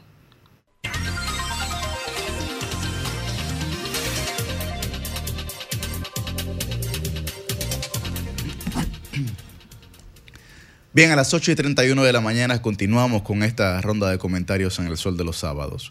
Muy buen día para la versátil Susi Aquino Gotro la licenciada, la, licenciada denunciando los males, Muchísimas gracias compañeros, feliz de estar aquí nuevamente ante estos micrófonos. Lo que no me causa felicidad es el tema del cual voy a hablar hoy porque es de preocupación importante para todo el país. Ya lo hemos eh, mencionado y hemos esbozado algunas ideas al inicio del programa, pero quiero dedicarle mi comentario para que este tipo de acciones no se repitan y que se le pueda poner alguna solución jurídicamente hablando. Y me quiero referir al rechazo que ha suscitado la ley 1-24 que crea la Dirección Nacional de Inteligencia DNI, que ya muchos sectores han eh, expresado que viola la constitución y que particularmente consideramos que es un retroceso y una vuelta a la arbitrariedad de la cual ya se había superado en gran parte en nuestra República Dominicana. Creo que es importante señalar muchos de los aspectos contenidos en esta ley y que han recibido el amplio no de muchos sectores de la sociedad. Esta ley se señala que viola la Carta Magna porque obliga a los ciudadanos, y quiero citar, a entregar todas las informaciones requeridas por oficiales de la DNI de las cuales se tengan datos o conocimientos en asuntos que puedan afectar la seguridad nacional. Pero la manera en la cual está redactada esta ley es muy ambigua, se presta a múltiples interpretaciones y no permite que haya una especificación tal que proteja la libertad de los ciudadanos y los derechos de los ciudadanos y que también proteja de cierta manera qué informaciones van a ser requeridas o pueden ser exigidas como lo contempla la ley eh, de la DNI por este organismo ante los ciudadanos, ya que esto es algo muy serio, porque si un ciudadano, una institución o cualquier entidad privada se niega a dar alguna información del lugar, puede ser penado con cárcel. Y cuando usted está hablando de prisión, usted tiene que ser muy claro en todos los artículos que estén contenidos en esta ley de cuál es el riesgo que corre esta persona, de cómo debe comportarse para no caer preso y no dejar un artículo escrito de una forma tan amplia que cualquier cosa pueda ser objeto de que alguien vaya preso por negar alguna información.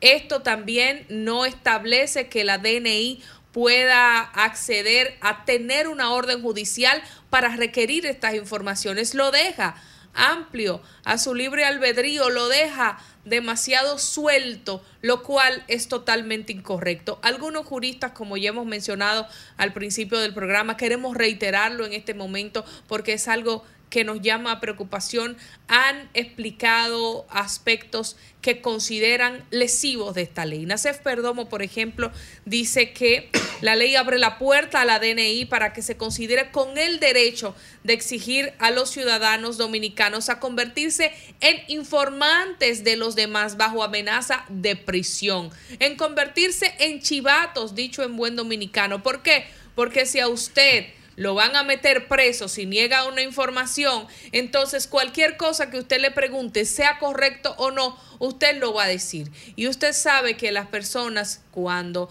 se les está de cierta manera coartando para dar una información, hasta son capaces de inventar cosas para que los dejen tranquilos y no seguir recibiendo el hostigamiento por parte de la autoridad de turno. La simple voluntad, dice Nacef Perdomo, de algunos funcionarios pueden servir para obligarnos a convertirnos en ojos y oídos del Estado y estar dispuesto a denunciar cualquier real o presunta desviación. Lo que mencionaba anteriormente, le pueden obligar a usted a decir cosas que no son ciertas para quitarse esa presión de encima. Y no solo eso, que cualquier autoridad que se le ocurra investigar cualquier cosa o cualquier persona que no necesariamente esté en acciones reñidas por la ley, simplemente por un antojo, de acuerdo a la interpretación de este jurista, puede entonces eh, convertir a alguien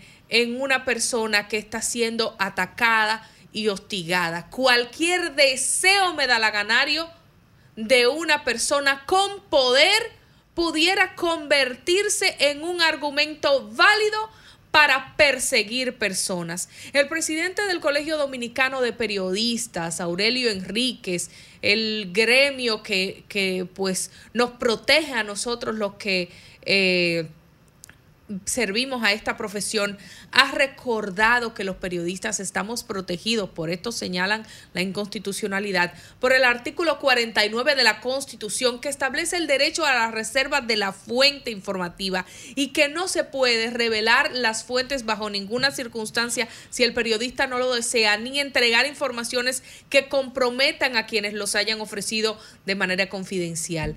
¿Por qué es importante esto? Señores, porque aquí se hacen muchísimos trabajos periodísticos de calidad muchísimos trabajos de investigación. Imagínense que esta ley sirva para amedrentar a los y las periodistas que hacen trabajos de investigación para que no publiquen, para que no obtengan información que pudiera ser necesaria para el país porque allí se denuncian las cosas que ocurren de una manera errada y que ocurren de espaldas a lo que establecen las normas de nuestro país, los trabajos que se hacen periodísticos para denunciar actos de corrupción y demás. Imagínense que a un periodista que esté haciendo un trabajo de investigación se le obliga a revelar una fuente, a revelar los datos, a revelar las informaciones de todo de lo cual ellos están trabajando para su trabajo. Se, podría, se pudiera acabar el periodismo de investigación serio en nuestro país o se pudieran encarcelar personas que se nieguen a revelar sus fuentes, periodistas que se nieguen que se nieguen a revelar sus fuentes cuando están haciendo un trabajo de investigación. Esta ley infringe no solo este derecho, de reserva de la fuente, sino también la cláusula de confidencialidad del cliente y de intimidad del paciente. Y creo que debe haber un respeto a todas las profesiones que tienen este tipo de características y que deben estar protegidas por la ley y por la constitución. También las entidades públicas y privadas deberán permitir que la DNI recolecte informaciones de carácter público que figuren asentados en bases de datos y acceder de forma automatizada a las que se produzcan mediante el uso de tecnologías de los servicios de telecomunicaciones porque atenta contra la privacidad de los datos personales. Han dicho que atenta contra la privacidad de los datos personales y por eso están en contra de ello. ¿Qué quiere decir esto? Que con esto que acabamos de leer pueden a usted intervenirle sus teléfonos, oírle sus conversaciones sin que necesariamente haya ninguna razón ninguna orden de un juez para escucharle sus llamadas ni para estarle investigando. Y no solamente ese tipo de cosas que pueden acceder a su computadora, a todos sus datos personales. Y esto, señores, es algo que debe llamarnos a la preocupación de todos nosotros. Algo muy importante que debemos decir es que la DNI no está facultado para realizar acciones que puedan estar eh, relacionadas con imponer el orden. Eso le toca a las autoridades judiciales, eso le toca al Ministerio Público, eso le toca a la Policía Nacional. la DNI se supone que debe ser un organismo simplemente de investigación y se le están dando algunas capacidades en esta ley que van contrarias a esto que hemos presentado. Algo muy importante para ya ir cerrando que dice el abogado eh, Eduardo Jorge Prats es que no se debe confundir la investigación de los delitos a cargo de los poderes públicos, si va en el sentido de lo que acabamos de mencionar, con la actividad de inteligencia de la EDNI, ya que no debe indagar actos delictivos ni siquiera sobre la base de una posible conculcación del ordenamiento jurídico. Si la DNI detecta la comisión de un delito en el curso de sus investigaciones, no debe intervenir ni detener a una persona, sino ponerlo en conocimiento del Ministerio Público y de la Policía, que tienen ámbitos constitucionalmente reservados para la investigación policial. Creo que el gobierno debe recapacitar sobre este hecho, aunque ha llamado al diálogo, tal vez ya no es a ellos que le toca accionar, pero sí el Congreso y debe poner eh, las autoridades del partido de gobierno especial atención a sus legisladores para que actúen de la forma correcta, ya que de la manera que se ha hecho todo ha sido totalmente erróneo.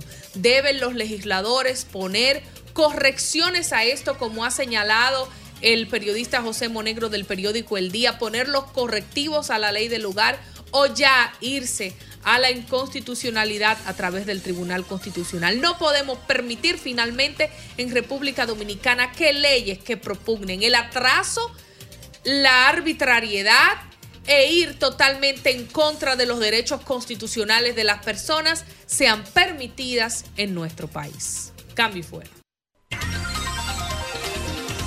Bien, a las 8 y 47 de la mañana estamos de vuelta en este Sol de los Sábados y continuamos con nuestra ronda de comentarios. Muy buen día para la embajadora del pueblo, Milicen Uribe. Saludos, saludos a todo el pueblo dominicano y a toda la audiencia, tanto del Sol de los Sábados como de esta plataforma que es el grupo RCC Media. Estamos ya en conteo regresivo para las elecciones, tanto para las municipales como las legislativas y presidenciales, pero sobre todo para las primeras, que son las que están más próximas.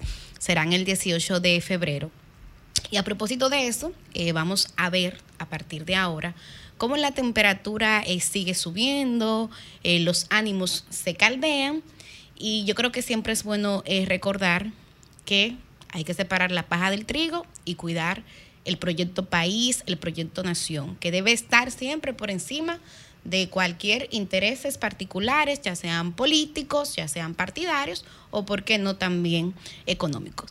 Y a propósito de eso, quiero mandar tres mensajitos claves que en esta coyuntura electoral a mí me parecen importantes. El primero va dirigido a las autoridades electorales, tanto la Junta Central Electoral y el Tribunal Superior Electoral, que si bien es cierto, desde mi punto de vista, en mi opinión, han venido jugando un rol importante en cuanto a la administración del calendario, en cuanto a los planes institucionales. Es ahora, en esta coyuntura, cuando le llega la real prueba de fuego. Y por supuesto que tomo como contexto lo que pasó en las elecciones pasadas, valga la redundancia, porque eh, aquí hubo una suspensión de un proceso electoral y estuvimos a un tris, a un tris de enfrentar una crisis política electoral en República Dominicana.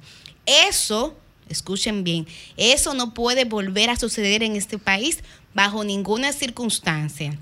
Por eso las autoridades electorales tienen que garantizar que la parte tecnológica que va a intervenir en estas elecciones, que es una parte, porque es bueno que la audiencia siempre sepa que tanto el voto como el escrutinio en esas elecciones no va a ser automatizado, sino que va a ser manual. Esa es una diferencia con las elecciones pasadas.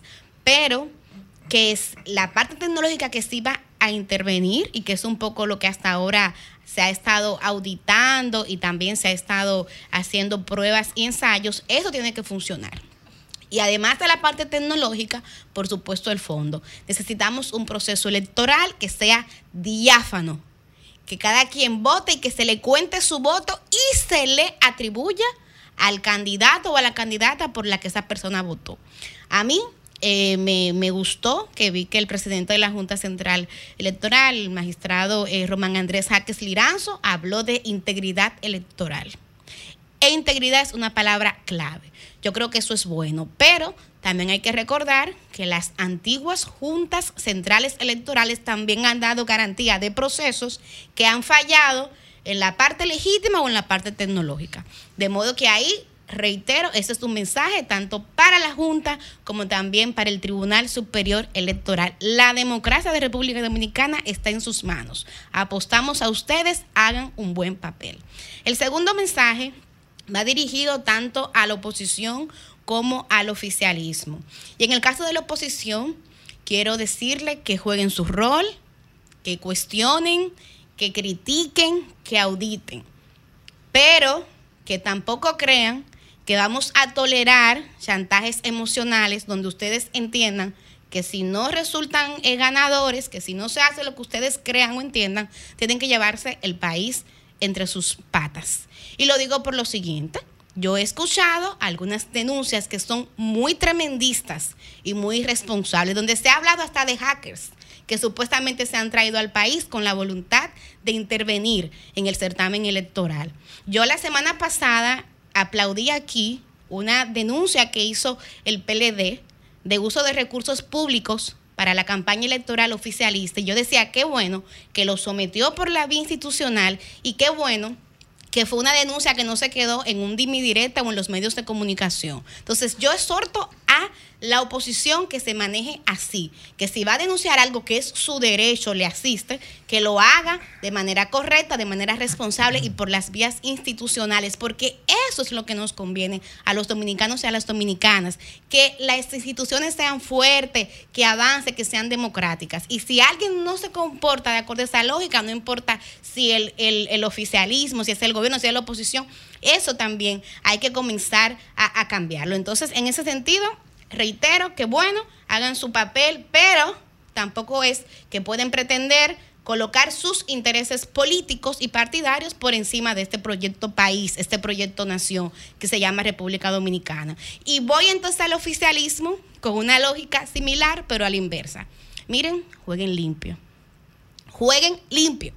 Lamentablemente, en países como República Dominicana, donde la institucionalidad es débil, quien juega en home, quien es oficialista, lleva una ventaja.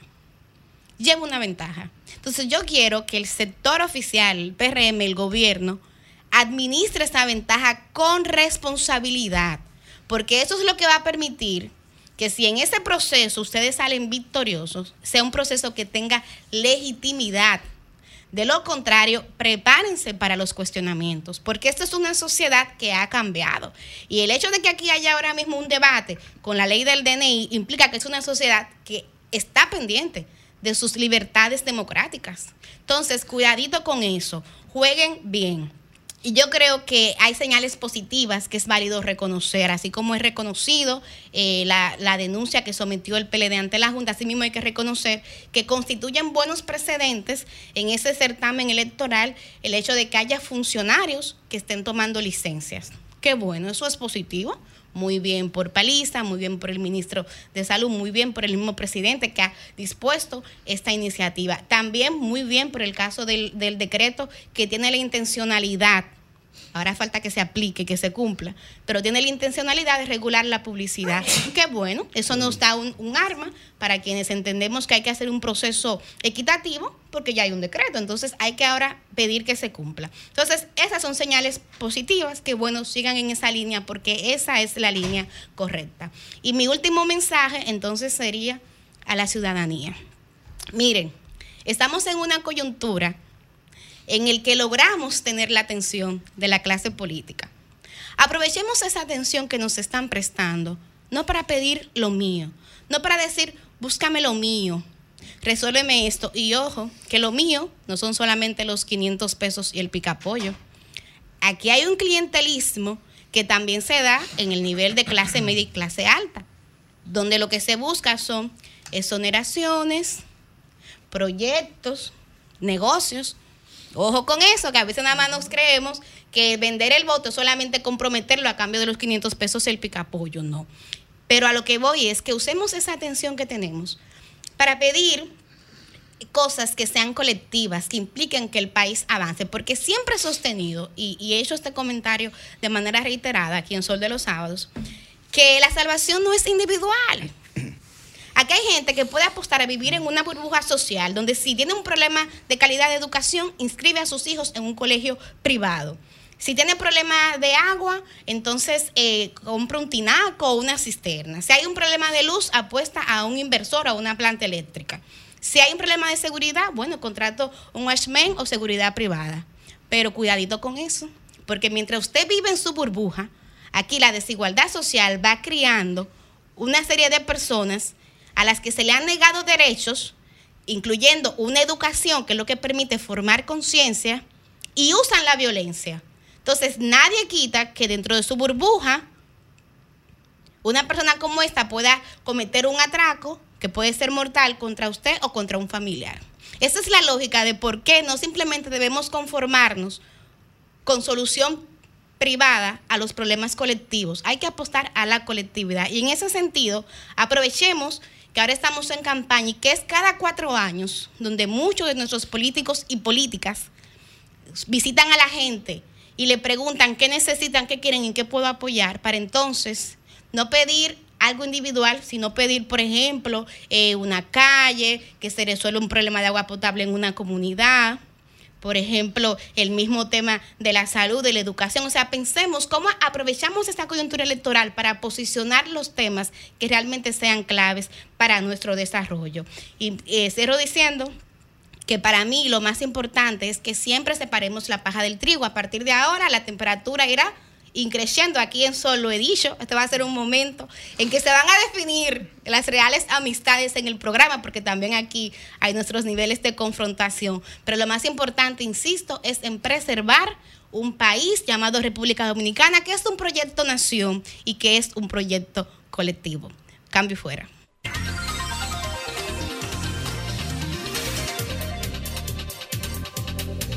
8.58 minutos en este sol de los sábados y cerramos la ronda de comentarios con nuestro coordinador y próximo diputado Yuri Enrique Rodríguez. Muchas gracias Susi, muchísimas gracias a toda la gente que nos sintoniza. Miren, yo quisiera el día de hoy hablar de dos temas en específico. El primero es señalar la ley 1-24 del DNI que ya mucho se ha hablado, pero quisiera hacerlo de una manera distinta. No voy a hablar de las eh, configuraciones jurídicas que evidentemente contradicen la constitución de esta ley, los secretos profesionales, bancarios, las fuentes de los periodistas, sentencias del propio Tribunal Constitucional que señalan que se tiene que respetar el derecho a la privacidad del ciudadano como un derecho fundamental. Lo quiero hacer como una crítica a la conducta del PRM. Porque el PRM se ha caracterizado por siempre tener como una surrapita, como un criterio implícito, semi-escondido, esquivo, pudiéramos decir, o medianamente escurridizo en todas en todos los proyectos de ley o en la mayoría de los proyectos de ley que somete al Congreso de la República.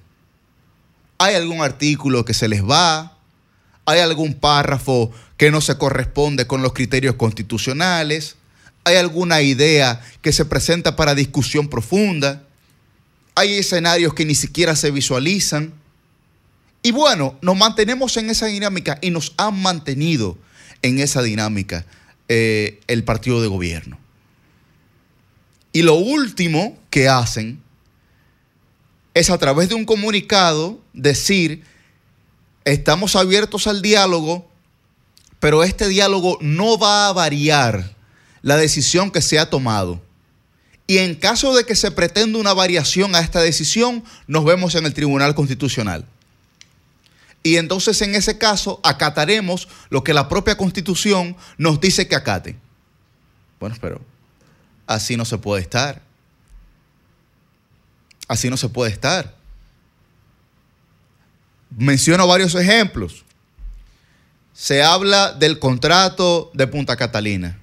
Bueno, esto no es un contrato, esto es esto, hay una manifestación de un concepto distinto a lo propio que plantea el documento hablamos de eh, Aerodón. No, esto es un avance de las ganancias que Aerodón va a tener eh, y, estamos eh, realmente contribuyendo a la economía dominicana 700 y tantos millones de dólares en seis meses para una serie de obras.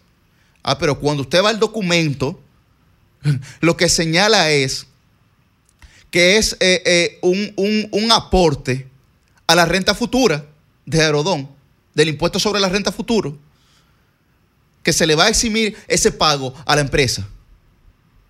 Y así constantemente, constantemente. Usted busca la ley de tasa cero y, y, entonces lo mismo. Pero no, no, no, no. Prometemos que vamos a retirar la ley de tasa cero del Congreso de un momento a otro. Y así usted va buscando uno por uno. Óigame, y el PRM a este país no se atreve a hablarle con claridad. Pues yo no sé cuál es el miedo. Porque la declaración de intenciones del PRM a cada momento en el Congreso siempre es como subterránea. ¿O no nos hemos dado cuenta de eso? ¿Por qué? ¿Por qué ha tenido que ser así? De un momento a otro anuncian un préstamo como de, de carambola. Vamos, vamos, prueben esto. Vamos. Bueno, pero es que la sociedad tiene derecho a saber qué es lo que se está haciendo en el Congreso de la República. Y la crítica, la segunda crítica que quiero hacer es a la calidad de la representación que nosotros tenemos en ese Congreso. Oh, pero ¿cómo puede ser que los propios legisladores aprueben una ley que contraviene a los derechos fundamentales de sus representados? Eso para mí una vergüenza lo que ahí se está viviendo. Eso es una tremenda vergüenza. De que los propios legisladores que fueron escogidos por sus representados en sus respectivas demarcaciones, que cuando usted va a una urna, usted lo que hace es depositar la confianza en esa persona, de que va a garantizar los mejores intereses colectivos de la demarcación que representa. Óigame, y usted como congresista tiene la osadía, el atrevimiento de aprobar una ley como esta y salir del Congreso como que aquí no ha pasado nada. Con la cara de yo no fui. Entonces estamos hablando de una situación extraordinariamente apremiante para los ciudadanos. Mire, si usted, eh, los hombres que lo relajan mucho, de que el Día de la Madre les regalan de toda la madre, el Día de los Padres a los hombres les regalan o unos calzoncillos o unos pañuelos, si usted anda con calzoncillos rotos, cómprese unos calzoncillos nuevos. Porque hasta eso, si se lo preguntan, va a tener usted que responder.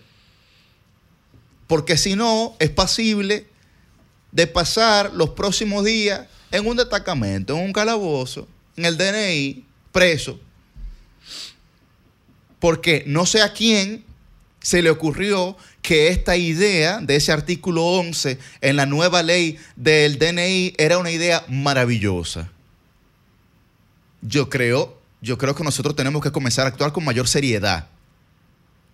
Y los señores, los buenos señores del gobierno, no pueden expresarse con acritud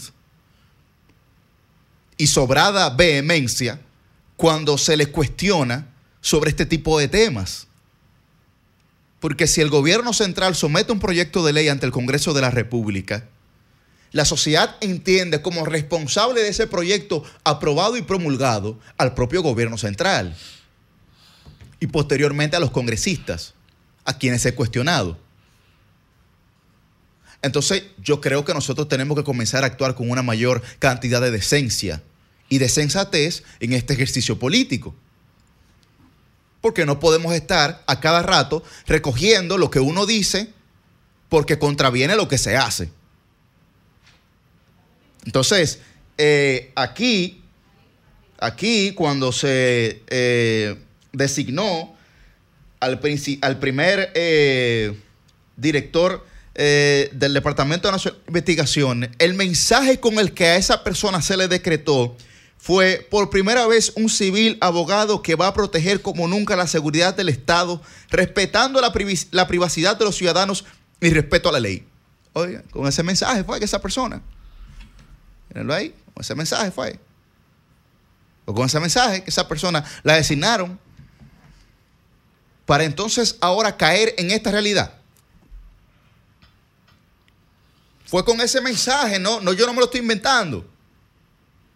Yo estoy diciendo textualmente el mensaje con que al primer director del, del- del- del DNI, que me parece que ahora el, el- el director de la policía, lo designaron con ese compromiso.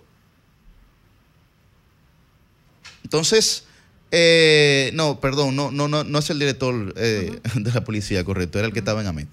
Eh, lo designaron con ese compromiso. Entonces yo creo que nosotros tenemos que comenzar a hablarle claro a la gente. Y yo me hago la siguiente pregunta. Si la verdad es la principal arma política, ¿por qué al PRM y al gobierno le cuesta tanto usarla? Cambio fuera.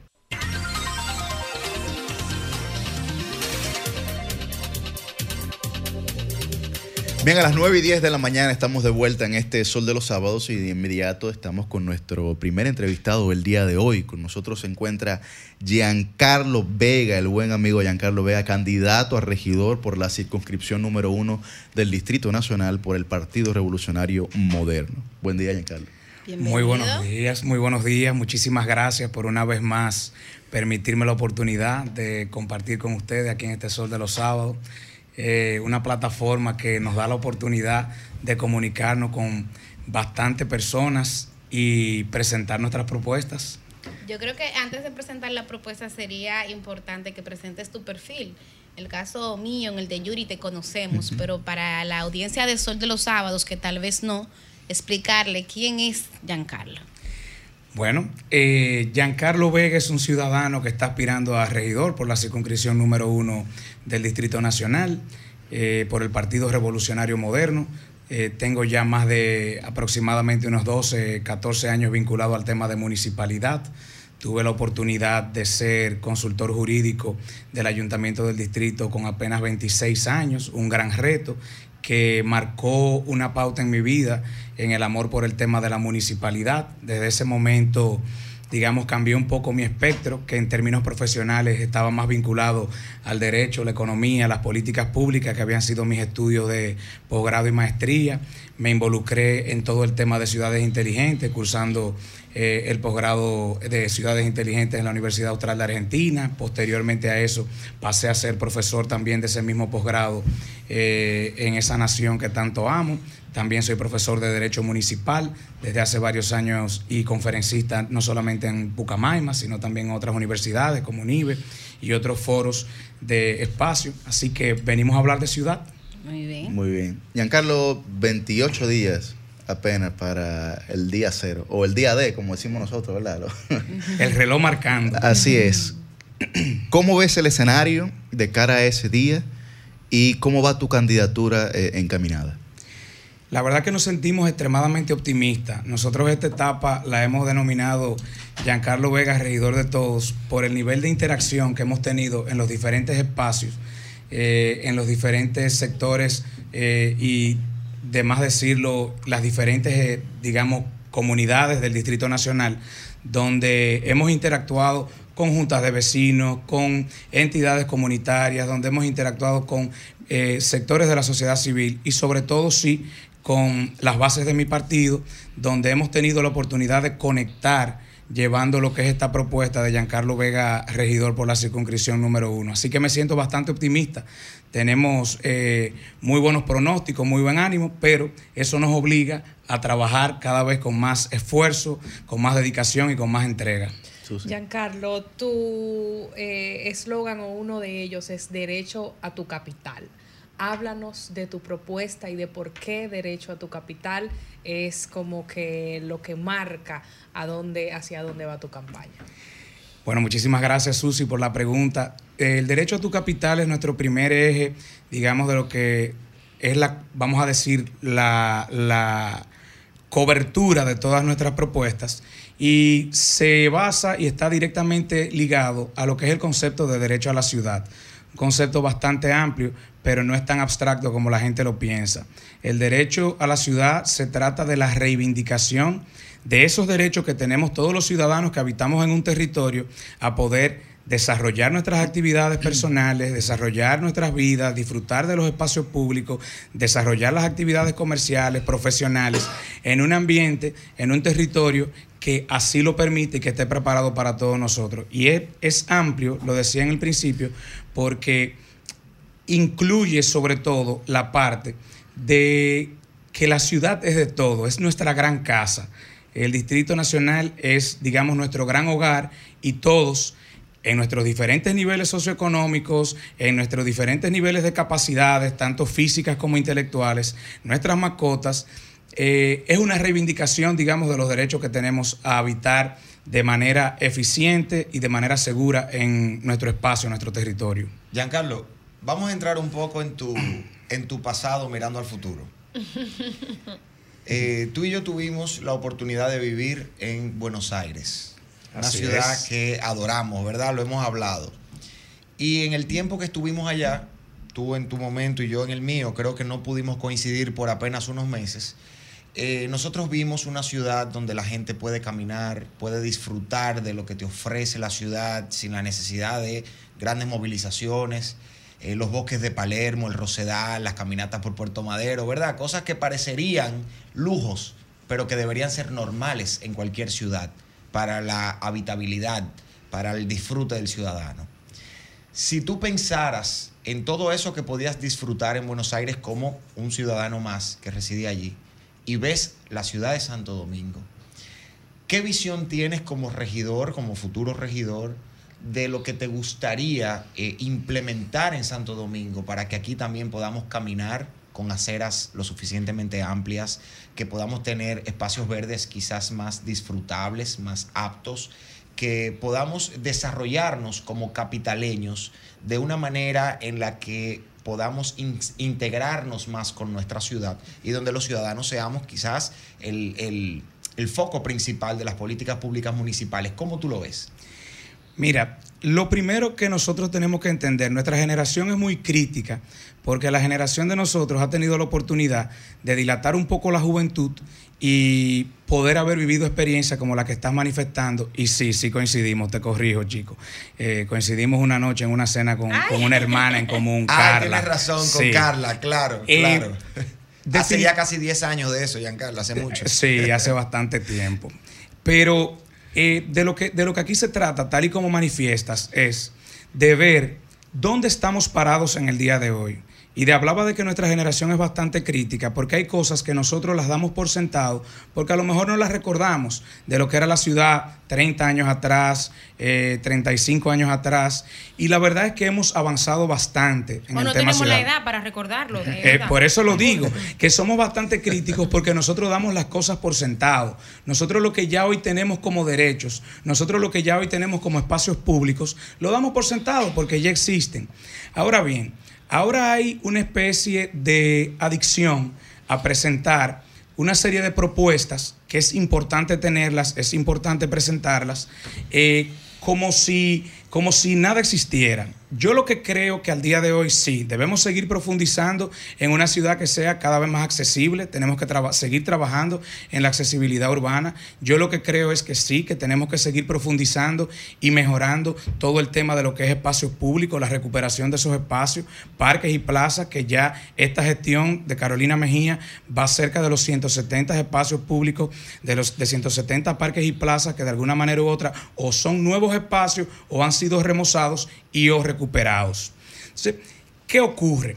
Cuando nosotros hablamos de esa ciudad, perdón, asequible, de una ciudad donde todos podamos sentir la nuestra, nosotros estamos pensando, por ejemplo, para las personas con una discapacidad motora, eh, rampas. Y lo que yo te digo es, tenemos que revisar lo que tenemos en materia normativa de construcción, pero también tenemos que profundizar en qué rampas tenemos. ¿Cuáles son las rampas que nuestros constructores nos brindan al momento de que desarrollan un nuevo proceso constru- constructivo en la ciudad? Nosotros tenemos que ver esas aceras, perfecto. Está muy bien las que hemos recuperado, está muy bien las que tienen el ancho correspondiente, pero hay que seguir profundizando. No todo es traer una idea nueva, una idea supersónica. A mí que me encanta el tema de las ciudades inteligentes, ciudades inteligentes no es esto, es lo que tenemos. Ver esas construcciones que se van desarrollando, ¿qué espacio me dejan en la acera? ¿Cuál es la acera que están construyendo? Porque muchas veces uno ve, uno ve edificios que se construyen y tú dices, pero ven acá, esa acera le conviene y se ve bonita para el edificio que se está construyendo, para la plaza que se está construyendo. ¿Cumple realmente con los cánones normativos de la ciudad? ¿Cumple en espacio? ¿Cumple en la forma en que está edificada esa acera?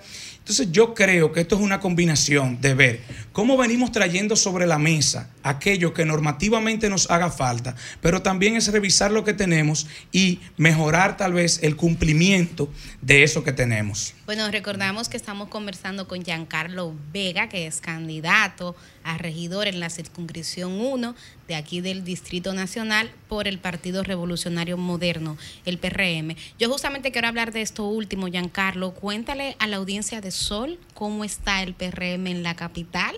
Sé que tú manejas números, me lo han dicho todo. Quiero saber eh, qué dicen los números de Carolina Mejía, de Domingo Contreras, que es su principal eh, retador.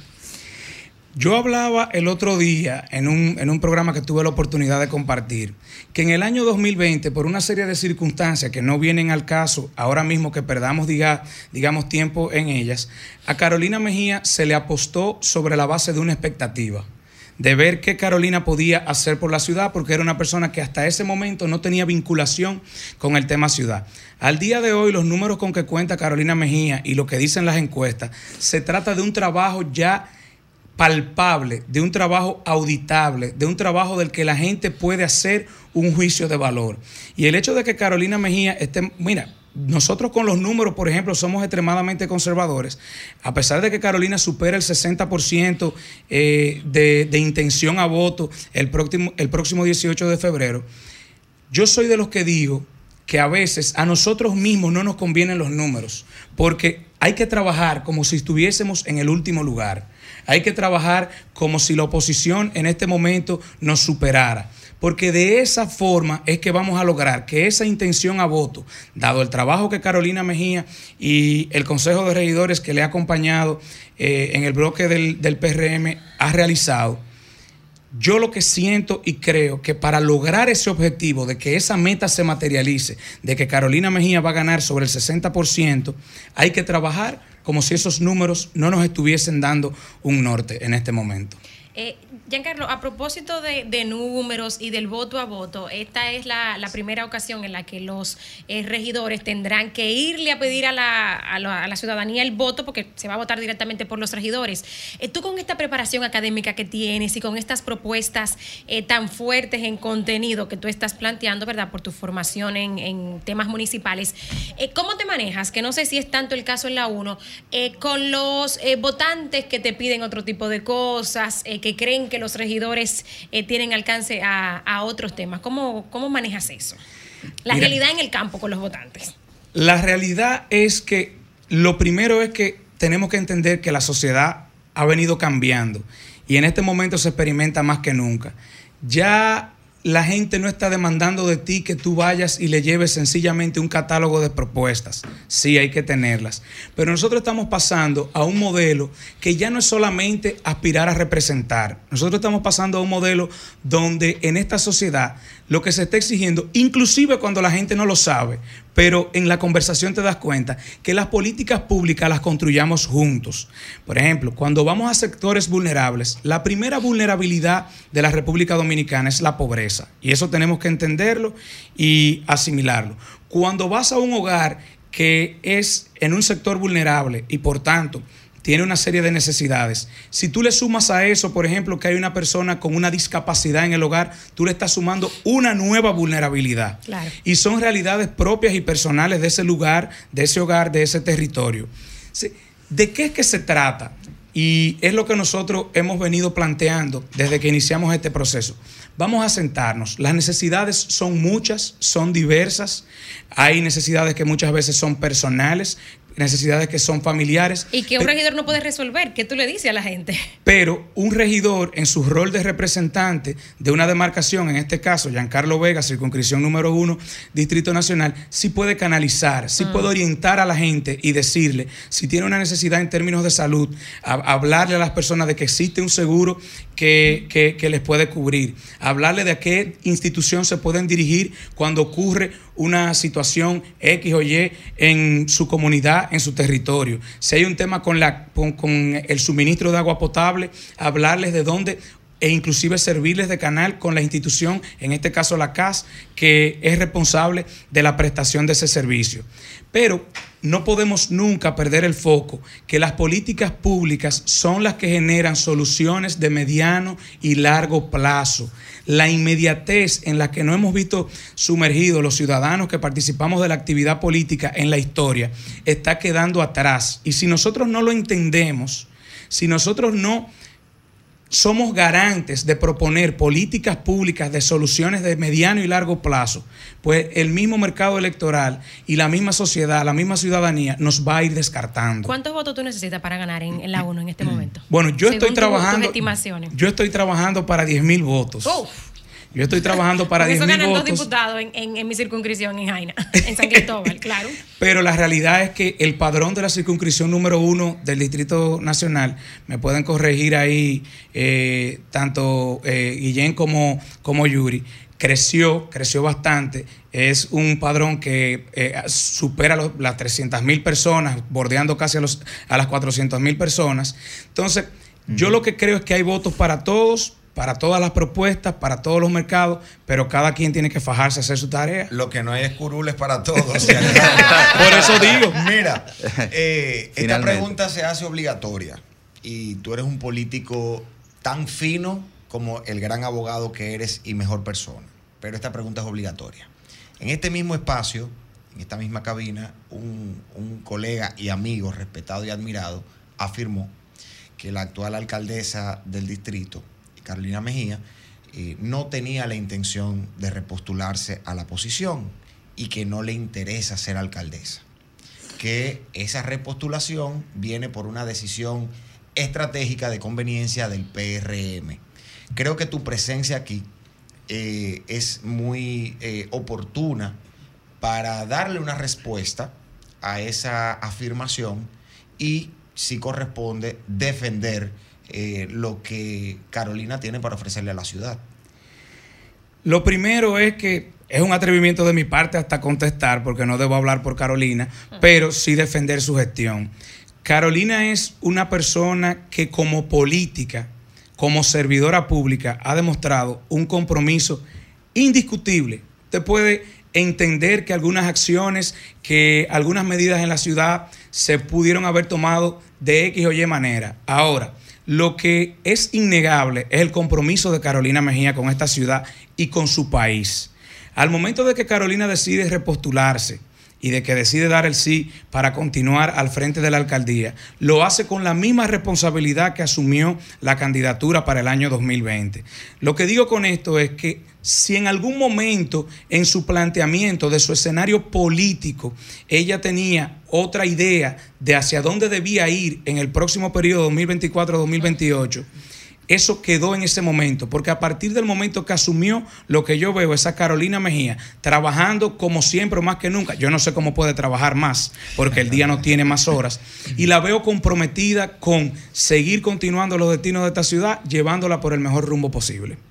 Bueno, agradecemos a Giancarlo Vega, candidato a regidor por la circunscripción número uno del Distrito Nacional por el Partido Revolucionario Moderno, por estar con nosotros aquí el día de hoy y desearle éxito promisorio, ¿verdad? Que ya eso está ahí mismo, está a la vuelta de la esquina. 28 días faltan, Melissa, tú decías esta mañana, ¿verdad? Sí, 28 En 28 días, aparte de darle las gracias por la oportunidad de compartir con, gran- con grandes amigos, como siempre, acá en este espacio del Sol de la Mañana, con 28 días, solo puedo decir, Giancarlo Vega viene a hablar de ciudad, Giancarlo Vega aspirando a regidor por ¿En la circunscripción número? número uno, vota 13 para que trabajemos en el derecho a la ciudad, para que trabajemos por la sostenibilidad y por la accesibilidad urbana. Cambio fuera.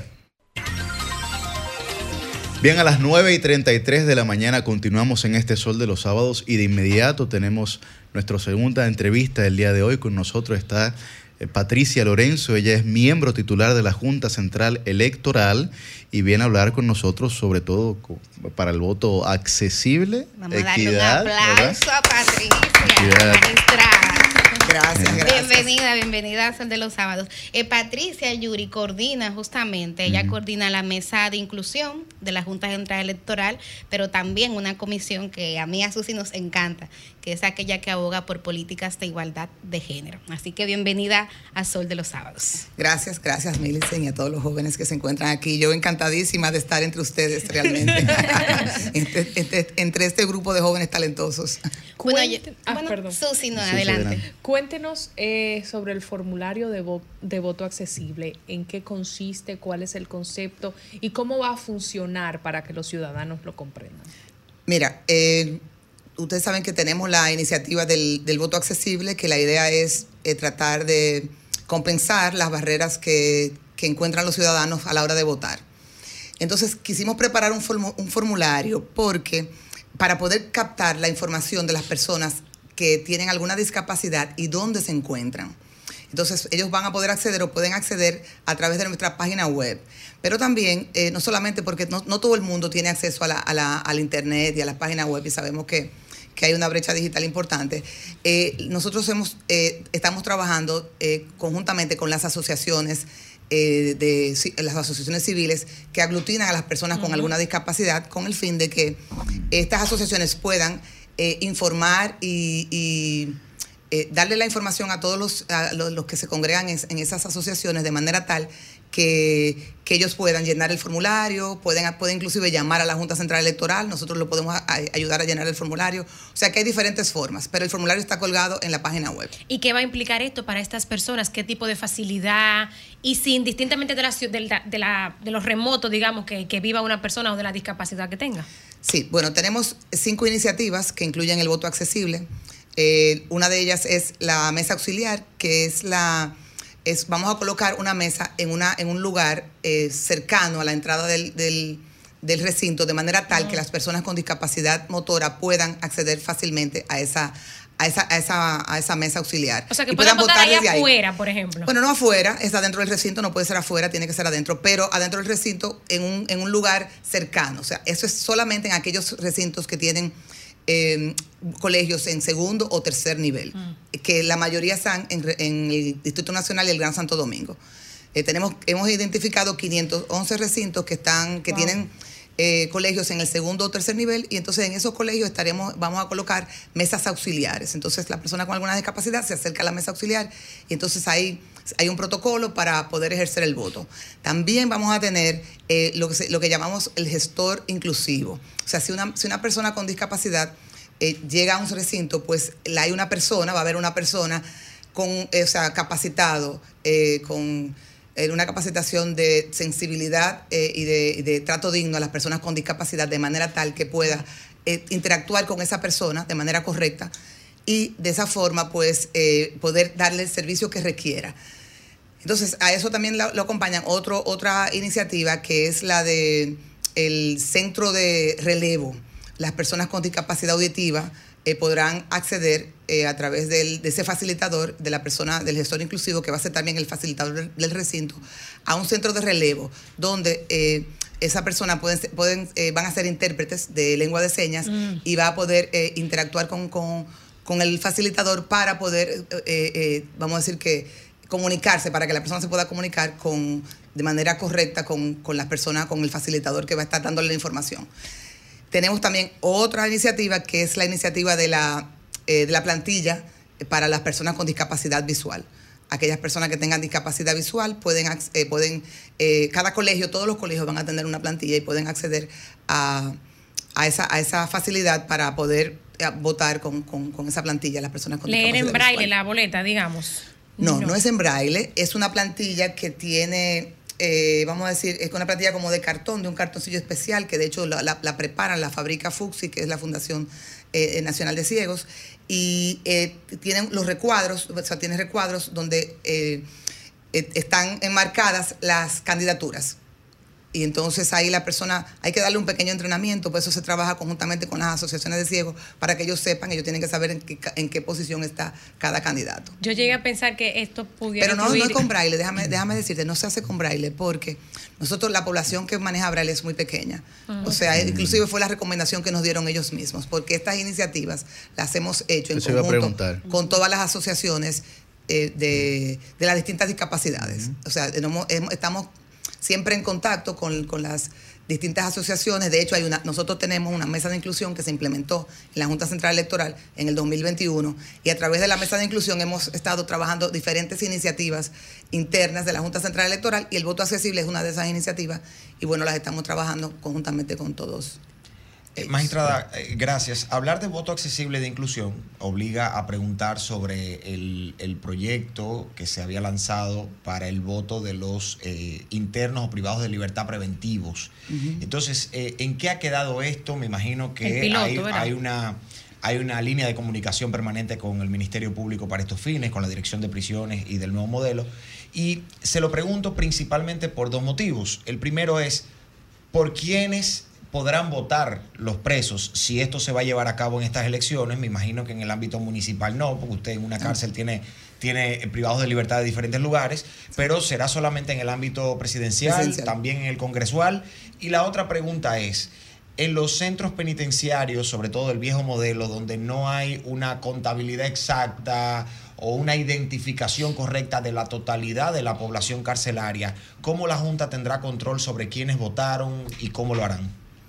Fíjate, el- en el caso del, voto penitenciario, pa- para, para, todo, para, todo, para toda votación, o sea, se, se hace un padrón y se elabora en el caso también del voto de- del voto accesible, en el caso de la que tenemos otra iniciativa que es el voto en casa, también se prepara un padroncillo para eso. Se hace un padroncillo y se, hace un levantamiento. Lo que se está haciendo ahora es un levantamiento de todo del personal que está, las personas que están recluidas en los centros penitenciarios. Se está, se está haciendo ese trabajo ahora, levantando la información. Eh, y de aquellas personas que, que quieren votar, o sea, que desean ejercer su derecho al voto, porque es voluntario en este caso. Entonces se está levantando esa información y con la información que se levanta, pues se prepara un padrón especial para, para las personas que están eh, en, en esa condición y entonces con ese padrón se vota y eso se va a hacer en mayo. O sea que eso, eso está ahora mismo en, en proceso de... O sea, en proceso, es un proyecto que está en proceso, Pero en, levanta, el, en proceso de levantamiento de la información. ¿Será solo en los centros del nuevo modelo penitenciario o también en las cárceles del modelo tradicional? En el de nuevo modelo. El nuevo modelo. En todas, porque yo tenía entendido que era un piloto solamente Es en dos cárceles. No, es, es en más de dos cárceles. El dato exacto no lo tengo a mano porque yo no manejo directamente el voto penitenciario. Nosotros nos repartimos el- los procesos, esto lo maneja la, la magistrada Dolores, pero, pero no va a ser solo en dos, van a ser en más de dos, eso sí lo sé. Y eh, se- ahora mismo se está trabajando en, la- en- en lo que es el levantamiento de, de- de- de la- de las personas, o sea, en la preparación del padrón, del padroncillo que corresponde a esa. Y el voto en grupo. casa me llamó El la atención. asistido. ¿Para Sí. quiénes aplica? ¿Cuáles son las personas que deben hacer uso de este recurso y cómo acceder al mismo? Mira, en el caso del voto en casa, las personas deben eh, llenar un formulario. En este caso sí es necesario, imprescindible que se llene un formulario, porque hay que hacer una coordinación de, de ese, de esa iniciativa, o sea, hay que coordinarlo. Entonces, eh, se llena un formulario en el cual las personas... eh, se levanta la información del nivel de discapacidad que tienen las personas, o sea, del nivel de movilidad, de movilidad, porque esto aplica para personas que tengan un 75% o más de inmovilidad, o sea, un 25% o menos de movilidad, o sea, personas que no puedan eh, moverse hacia el centro de, eh, perdón, hacia los recintos donde, donde, donde le corresponde votar. Entonces, en esos casos, las personas llenan un formulario y hay que preparar toda una logística para ir donde ellos, porque vamos, se prepara una mesa móvil, o sea, un colegio móvil eh, que, que es acompañado de los delegados, acompañado de la policía militar, etcétera, etcétera, todo un protocolo. Y entonces eh, se va a la casa de la persona para que esa persona pueda ejercer su voto. En este caso, pues, eh, va, a tener un alcance limitado porque es un piloto nuevamente, se hizo un piloto en el 2016, pero es- este es un proceso complejo que hay que coordinar bastante bien y se va a hacer un piloto eh, para el Distrito Nacional y el Gran Santo Domingo. Y es importante que, que queremos promover eh, y aprovechar el espacio de ustedes, que, que es un espacio ¿verdad? de, mucho alcance, para que las personas que tienen alguna discapacidad, eh, sobre todo las que, la- la- las que van allá a ejercer voto en casa, que se animen a, o las personas que, que los acompañan, que se animen a entusiasmar para que, y que sepan que va, que va, que va a existir esa facilidad, eh, tanto en ajá, tanto en, en el eh, eh, En el Distrito en el Nacional. Distrito como el Gran Domingo. Santo Domingo. Y es el voto en casa solo va a funcionar para, para mayo, o sea, para las elecciones de mayo, no va, no va a funcionar Ah, para, las municipales. para las municipales. Es importante también saber eso. Entonces, otra cosa que quería hacer énfasis es que las personas que tienen cualquier tipo de discapacidad, que pueden acceder al formulario, que llenen el formulario, porque eso nos va a permitir a la Junta Central Electoral poder, poder identificar en aquellos lugares donde tenemos que hacer énfasis en algún tipo de medida de reforzamiento. Eso es, eso es clave. Entonces, por eso queremos, por eso estamos haciendo este trabajo de, de ir a los medios para que, para difundir que existe, que eso existe, motivar a las personas que tienen algún tipo de discapacidad, que sepan que van a haber facilidades para que ellos puedan Los asistir a partidos que hagan votar. su trabajo ahí también. Claro, para los partidos también, ellos están al tanto, nosotros también estamos, hemos divulgado y hemos, le hemos presentado esta, esta iniciativa a ellos. Magistrada, creo que hablemos también de la parte de género, porque es un trabajo que está bajo su responsabilidad en la Junta Central Electoral. Usted también eh, preside la Comisión de Políticas de Igualdad de Género. Pero antes del tema del voto accesible, me queda la duda de qué cantidad de personas eh, forman parte de ese padrón que usted señalaba se ha hecho.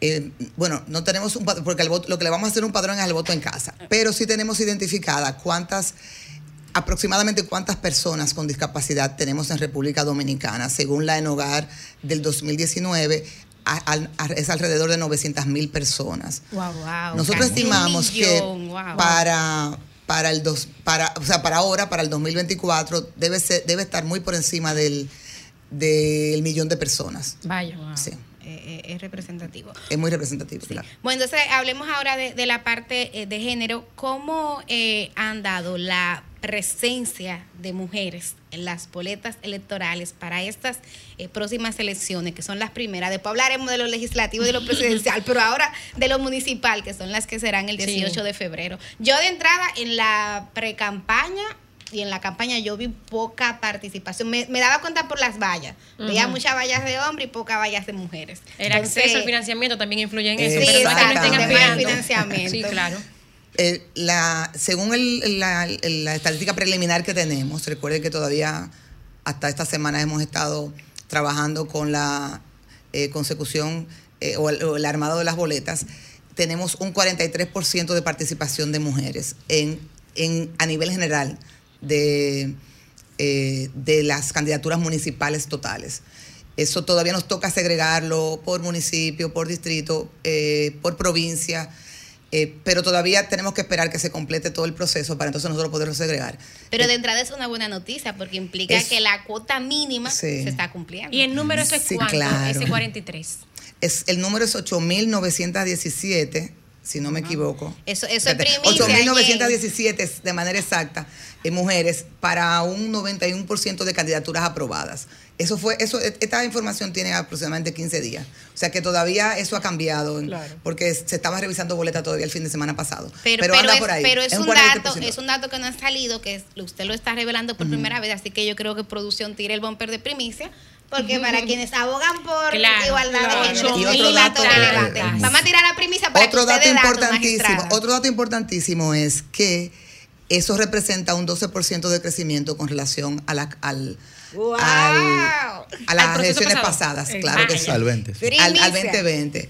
Eh, lo cual, lo cual es, es importante que, que se sepa que la Wow. medida eh, afirmativa del bueno. 40 a 60 pues está, Está dando funcionando. resultados. Claro. Primicia del sol de los sábados.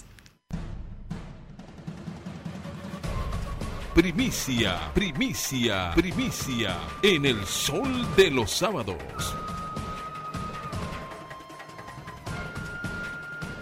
Necesitamos crecer bastante más todavía, pero, pero Participación femenina en las boletas electorales de cara a las elecciones municipales del próximo 18 de febrero. Reitérelo, magistrada.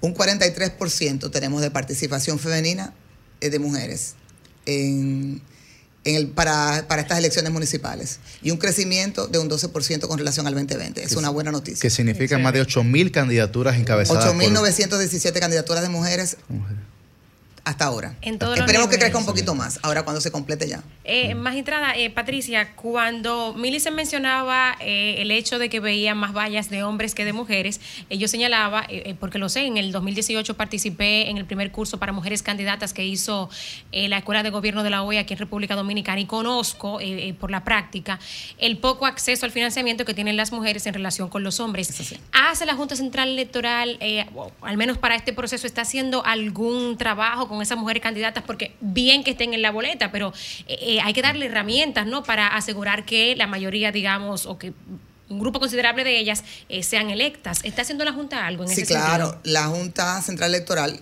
eh, creó la Mesa de Mujeres Políticas en el 2022, si no me equivoco, en el 2020, o finales de 2021. Y bueno, a través de la Mesa de Mujeres Políticas hicimos dos cumbres donde congregamos más de 700 mujeres. Eh, fue una sorpresa para nosotras, para, para el equipo, para mi equipo, fue una gran sorpresa. Yo creo que lo había comentado con Meli, Sí, sí, estuvo en la sí. última, participó. Eh, fue una gran sorpresa porque nosotros eh, no esperábamos tantas mujeres, tanto interés, o sea, de las mujeres de participar, o sea, nosotros nos sorprendimos y de hecho el, el discurso, eh, en mi discurso era, lo que dije fue, una, una de las frases principales es que hay mujeres y muchas mujeres. Claro. Eh, de- eh, nosotros abrimos la, la- la inscripción a esa cumbre eh, un día y creo que a los dos días tuvimos que cerrar la inscripción porque se llenó y tuvimos que incrementar el, el ¿Y número qué de le enseñaron ahí a las mujeres? Bueno, eso, eso- eso fue un intercambio Las que- súper interesante, pero te voy, te voy, te quiero comentar otra cosa, otra iniciativa que hicimos, que eso fue el año pasado, que fue un programa de, de capacitación a las mujeres políticas, entendiendo que fue también una iniciativa que surgió de la mesa de la, de la, de la mesa de mujeres políticas, surgió esa iniciativa de, de capacitación donde se capacitó en los distintos renglones, en información inter- eh, de interés para ellas, tanto en a nivel de la parte eh, electoral, o sea, de las informaciones de, de la ley, o sea, informaciones legales, o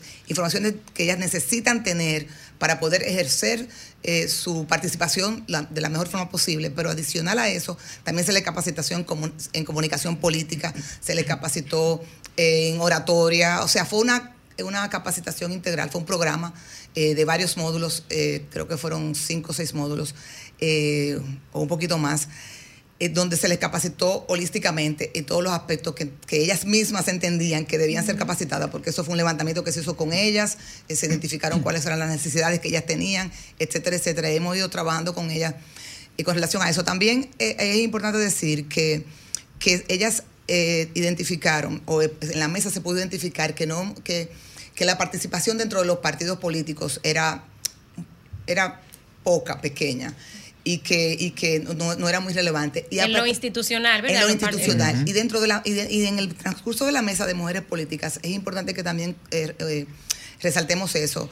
Eh, los, en la medida en que los partidos fueron haciendo sus convenciones, fueron haciendo eh, sus, sus actividades internas para la elección de, de las nuevas autoridades, la, la participación de mujeres fue creciendo también. O sea, hubo partidos políticos que inclusive se hicieron cambios en estatutos Sí. eh, se- y, y las, y las mujeres también se crearon espacios para las mujeres políticas. O sea que es la, la, la- la- una de las, de las eh, eh, vamos a decir, resultados importantes ha sido ese, o sea, poder visibilizar el hecho de que la participación eh, de las mujeres en la parte interna, o sea, eh, debe ser holística y debe ser a, a nivel general, y que, eh, que- que se hayan tomado medidas para que eso incremente, pues ha sido eh, importantísimo claro. para ellas como, como mujeres. en la política. Sugeriría antes de irnos que puedan hacer estos encuentros y estas capacitaciones ya a modo tal vez más pequeño, pero más sectorizado en las diferentes comunidades, para llegar a diferentes puntos del país y que algunas mujeres que tal vez no puedan trasladarse puedan Sí. tener acceso. La capacitación fue virtual y nos, nos encontramos con muchos desafíos en ese, en ese tema. Esos fueron de los hallazgos que pudimos conseguir y ahí se identificó que la próxima iniciativa tiene que ser eh, dividida y tiene que ser, tiene que, tenemos que llegar presencialmente a, los- a los territorios, sobre todo los más alejados. Pero quiero antes de irme decir algo. Y es rapidito, y es que para estas elecciones vamos a hacer un monitoreo general. Tendremos un monitoreo de género eh, para, para eh, identificar la participación de las mujeres o una observación detallada de cómo las mujeres participan y cómo las mujeres hacen política. Lo vamos a hacer, ya eso, ya eso se contrató, pero vamos a hacer también un monitoreo de violencia política. Ay, ya ay, también eso inició. ahí sí hay Y para, para Ay, recabar violencia política de género, porque espérate, violencia política hay Violencia en política de género, frentes. de género, enfocada en, en- en un, gru- en un grupo específico de, de- de candidatas. Muy bien. Final- un- finalmente, un, no. un mensaje final muy breve. Usted como alta autoridad de la Junta Central Electoral, se van a cumplir cuatro años de una suspensión de unas elecciones municipales y creo que es un momento oportuno para que usted le mande un mensaje de confianza al pueblo dominicano en la labor que está haciendo este pleno de la Junta. Mira, yo quiero exhortar a todos los dominicanos a que asistan a votar. Eh, todo está prácticamente preparado para que las personas puedan ir a votar con la mayor confianza. Va a ser un proceso transparente, un proceso abierto y lo importante es que los dominicanos asistan. O sea que la- la- mi, mi mensaje de exhortación a que toda la ciudadanía participe en lo que es importante que para la democracia, que es ejercer su derecho al voto. Bueno, pues muchísimas Ay, gracias, Patricia Lorenzo, miembro titular de la Junta Central Electoral. Ojalá, ojalá, eh, magistrada, que eh, este febrero sea una reivindicación también Sí, para sí. los esfuerzos democráticos y de la propia sociedad dominicana, entendiendo lo que ocurrió hace cuatro años. Así será. Bueno, muchísimas gracias, muchísimas gracias a todos ustedes por haber sintonizado este Sol de los Sábados. La Don Fran, ¿no tiene- no tiene- Yo tengo una también. Cuidado, cuidado. Bueno, con bombos y platillos. Digo, magistrada, esta pregunta es retórica, no es para No, usted. no. Es, que, Exacto. es que la dejamos en el aire cuando Exacto. concluimos el programa. sí. Con bombos y platillos se anunció la importantísima llegada del primer crucero a Pedernales. Pero, ¿y el segundo? ¿Cuándo llega? Cambio fuera. El sol